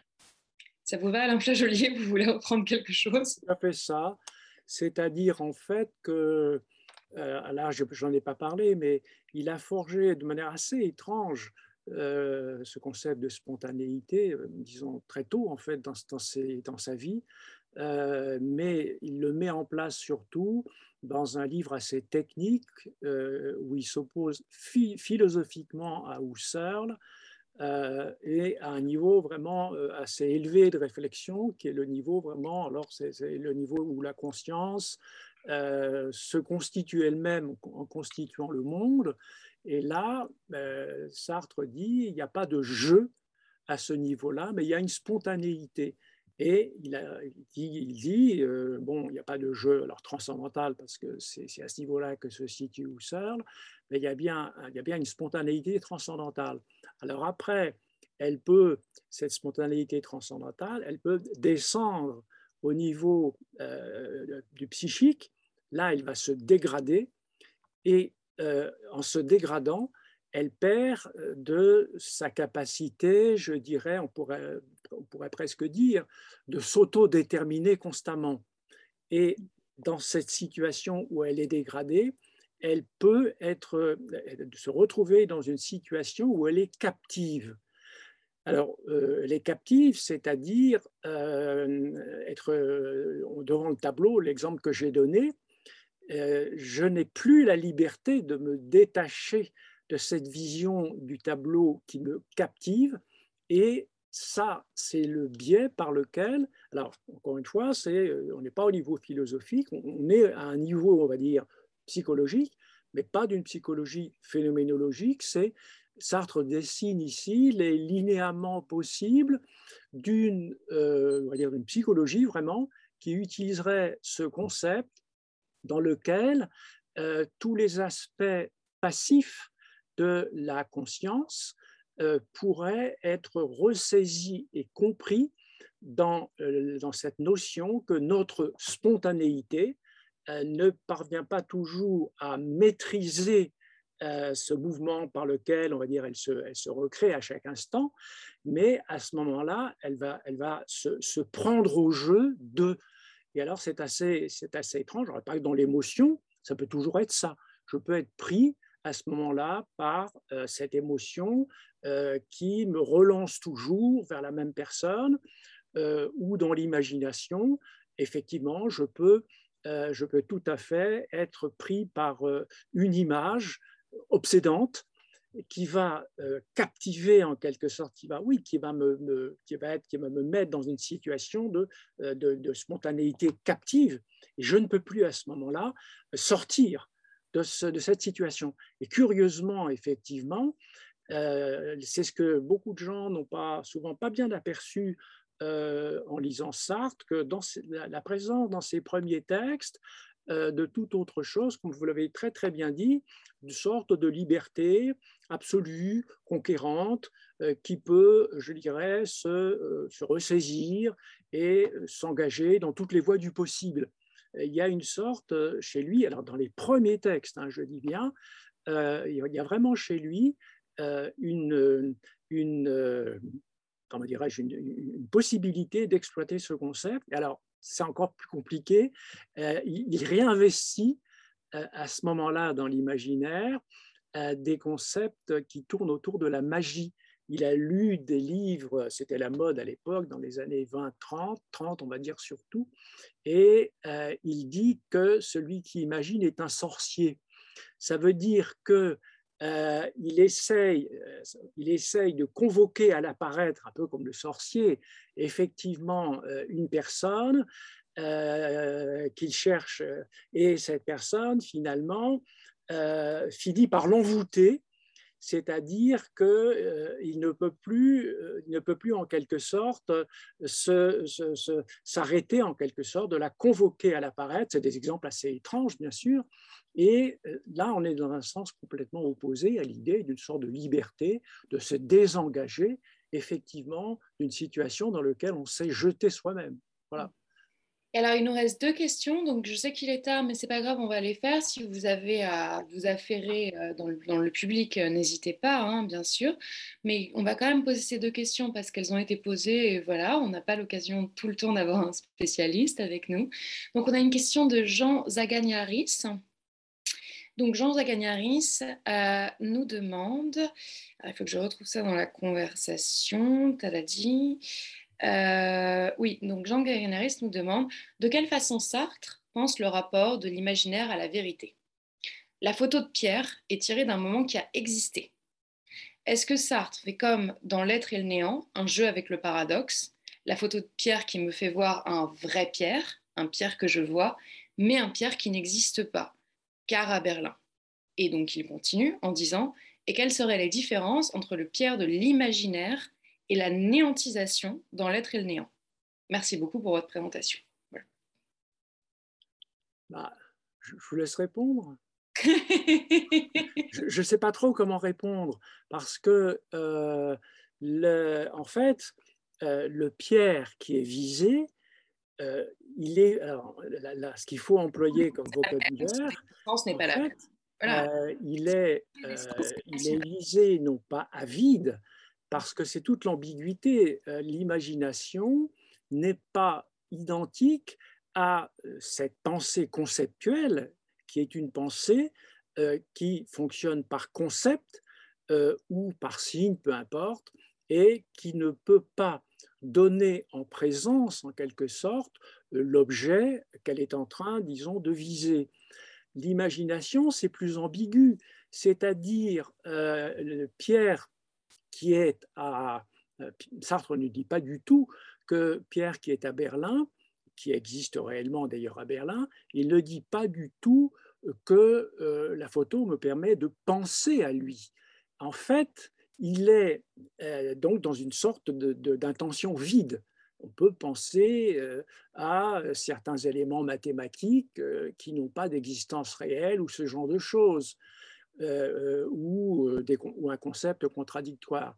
Il dit en fait, donc si on, si on, laisse ça de côté, il dit en fait, si je l'imagine, c'est bien une intuition, une forme d'intuition que j'ai de lui, qui n'est pas une intuition perceptive, parce que je ne le perçois pas en chair et en os, c'est une intuition, faudrait dire, essentiellement ambiguë, au sens où elle, alors on pourrait dire, il, a des formules qui vont un peu dans ce sens-là, les données. Je l'intuitionne dans son, dans son. Alors, je, vais former un mot euh, un, peu, un, peu, disons, abracabra dantesque.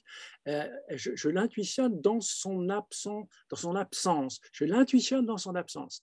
Je l'intuitionne dans son caractère d'absence.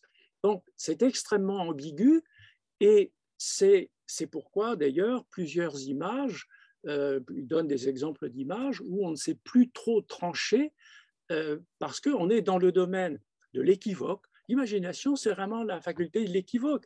Elle est euh, toujours, enfin, quand, il la définit, elle est un peu du côté de la perception, un peu du côté de la pensée, mais finalement, la meilleure définition, c'est qu'elle ne donne que de manière équivoque. C'est-à-dire, euh, normalement, la donation, c'est la donation au, sens authentique du terme, c'est la donation de quelque chose de perçu, qui est là en chair et en os. Mais si on commence à accepter de dire qu'elle donne quelque chose comme absent, évidemment, ça devient euh, assez, euh, beaucoup plus difficile à, cerner. C'est comme si on pouvait avoir une intuition de l'absence et que l'on peut avoir, alors si on voulait rejoindre le néant, mais je ne pense pas que c'est possible, comme si on pouvait avoir aussi, alors dans un contexte plus tardif, une sorte de donation intuitive du néant. Alors, le, problème, c'est que chez, chez, chez, Sartre, dans l'être néant, il n'y a plus ce caractère fixe euh, de l'image, hein, l'image qui est donnée dans une visée intuitive, mais le néant ne se donne que dans un processus de néantisation euh, au sein, donc, euh, non pas d'un moi, mais au sein de l'ipséité. Mais c'est vrai que c'est très difficile à penser, c'est-à-dire que si je dis, euh, ben voilà, je, ne pense rien, je le vise, mais je, n'ai rien au bout de ma visée, je suis en train de dire, je pense à lui. Hum, alors, si, donc, ce n'est pas la bonne manière de s'exprimer. Si je dis, je le perçois, ben là, c'est que je ne vais pas très bien et que je suis en train d'halluciner. Donc, en fait, je suis entre les deux. je suis entre les deux. Et du coup, euh, faut la description, et ça, de ce point de vue, comme assez habile, tourne un peu autour de ces. Euh, par exemple, dans le cas du portrait de Charles VIII, euh, donc, je vais imaginer effectivement Charles VIII qui est décédé il y a extrêmement longtemps. Alors, si je dis que je le vois vraiment devant moi euh, alors que je ne peux que l'imaginer comme il a vécu autrefois, bah, je suis en pleine hallucination. Euh, et si je dis, euh, je, pense, je pense à ce, je pense à ce, personnage d'autrefois, le tableau se transforme en un simple signe qui me donne une, information et que je vais déchiffrer intellectuellement parce que je suis un historien d'art.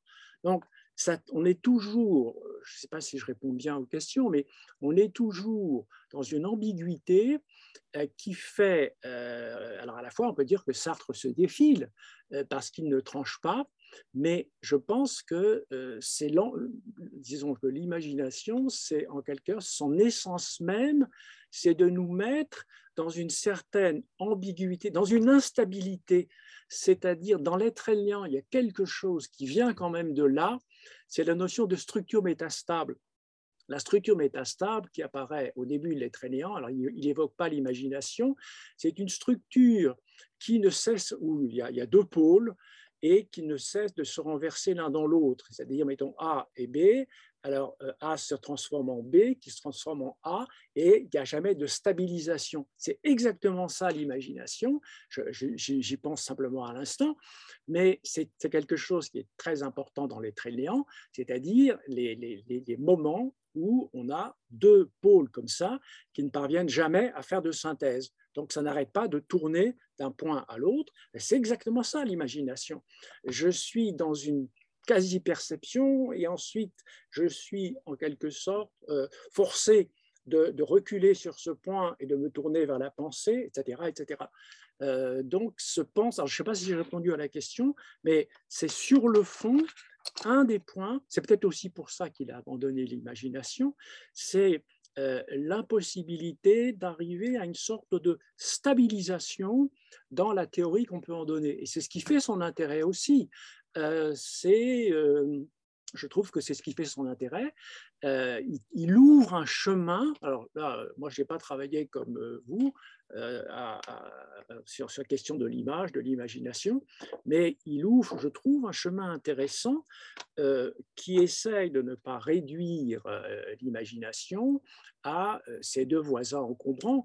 Et c'est vrai que dans, la tradition philosophique, il y a quand même une ligne qui traverse toute la tradition philosophique et qui estime que l'imagination est d'une certaine façon une sorte de, de, de, dégradation de la pensée qui passe à l'intuitif. Bon, chez Kant, c'est ça, et parfois Sartre est, est tenté d'aller dans cette direction. Voilà. Et pour, euh, pour décaler un, tout petit peu, euh, on a en, fait le, le, suc hein, de l'imaginaire par rapport à Pierre. C'est quand je regarde une photo de Pierre, je ne regarde pas une photo de Pierre, je me donne Pierre à ce moment-là. C'est-à-dire que pas, je, ne me donne pas la photo. Sauf si je suis euh, apprenti photographe et que je regarde les, les procédés d'exposition. Mais si je pense, à, si c'est mon ami Pierre, je, c'est mon ami Pierre que je vois sur la photo et il y a une identité d'essence entre Pierre en photo et Pierre tel qu'il est à Berlin, alors que moi, je suis à Paris. Ça, c'est quelque chose que Sartre dit au début de l'imagination. Donc, on l'a dit, hein, le texte qui précède l'imaginaire là-dessus. Il l'ouvre en disant, euh, je regarde une feuille de papier devant moi, puis je tourne la tête et j'ai la feuille de papier en tête, j'arrive à la penser. Il y a une identité d'essence entre les deux, mais c'est donc la feuille de papier dans ma tête que j'imagine est celle qui est sur la table, mais il n'y a pas d'identité d'existence. Et ça, c'est vrai.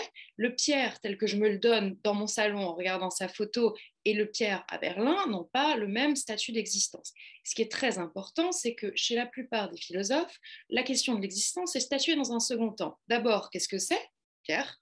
Deuxième temps, est-ce que Pierre est là ou est-ce qu'il n'est pas là? Est-ce que je l'imagine? Est-ce que je l'hallucine? Est-ce que je le perçois? Est-ce que je le conceptualise? Non, non. Chez Sartre, dans, dans ma façon à moi de me mettre devant la photo, je vise Pierre, je me le donne en intégrant sa position d'existence et en l'occurrence sa position d'absence. Donc, c'est-à-dire que ce n'est pas d'abord je crois qu'il est là et ensuite je me dis non Charlotte, tu es à Paris. C'est quand je me donne la photo, c'est en le visant, en me le donnant comme absent, comme étant à Berlin, comme étant mort, euh, comme n'ayant jamais existé, si je regarde la gravure d'une licorne, etc.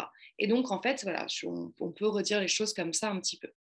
Je serais ravie de vous revoir à la prochaine séance. La prochaine séance a lieu euh, le 17 octobre.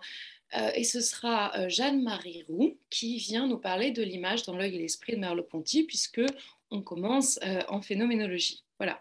Donc le 17 octobre, lundi 17 octobre, 18h, 20h, et pas 20h20, euh, on aura euh, Jeanne-Marie Roux sur euh, l'œil et l'esprit.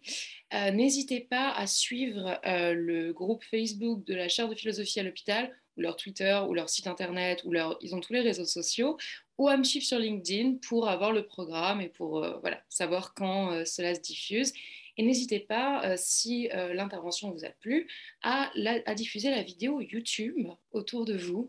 nous produisons vraiment à la chaire ce savoir pour qu'il touche le plus grand nombre d'intéressés et voilà, pour que ce soit effectivement pour que ce soit vraiment lu, écouté, entendu, partagé. J'ai hâte de vous retrouver le mois prochain. Je vous souhaite une bonne soirée. Au revoir.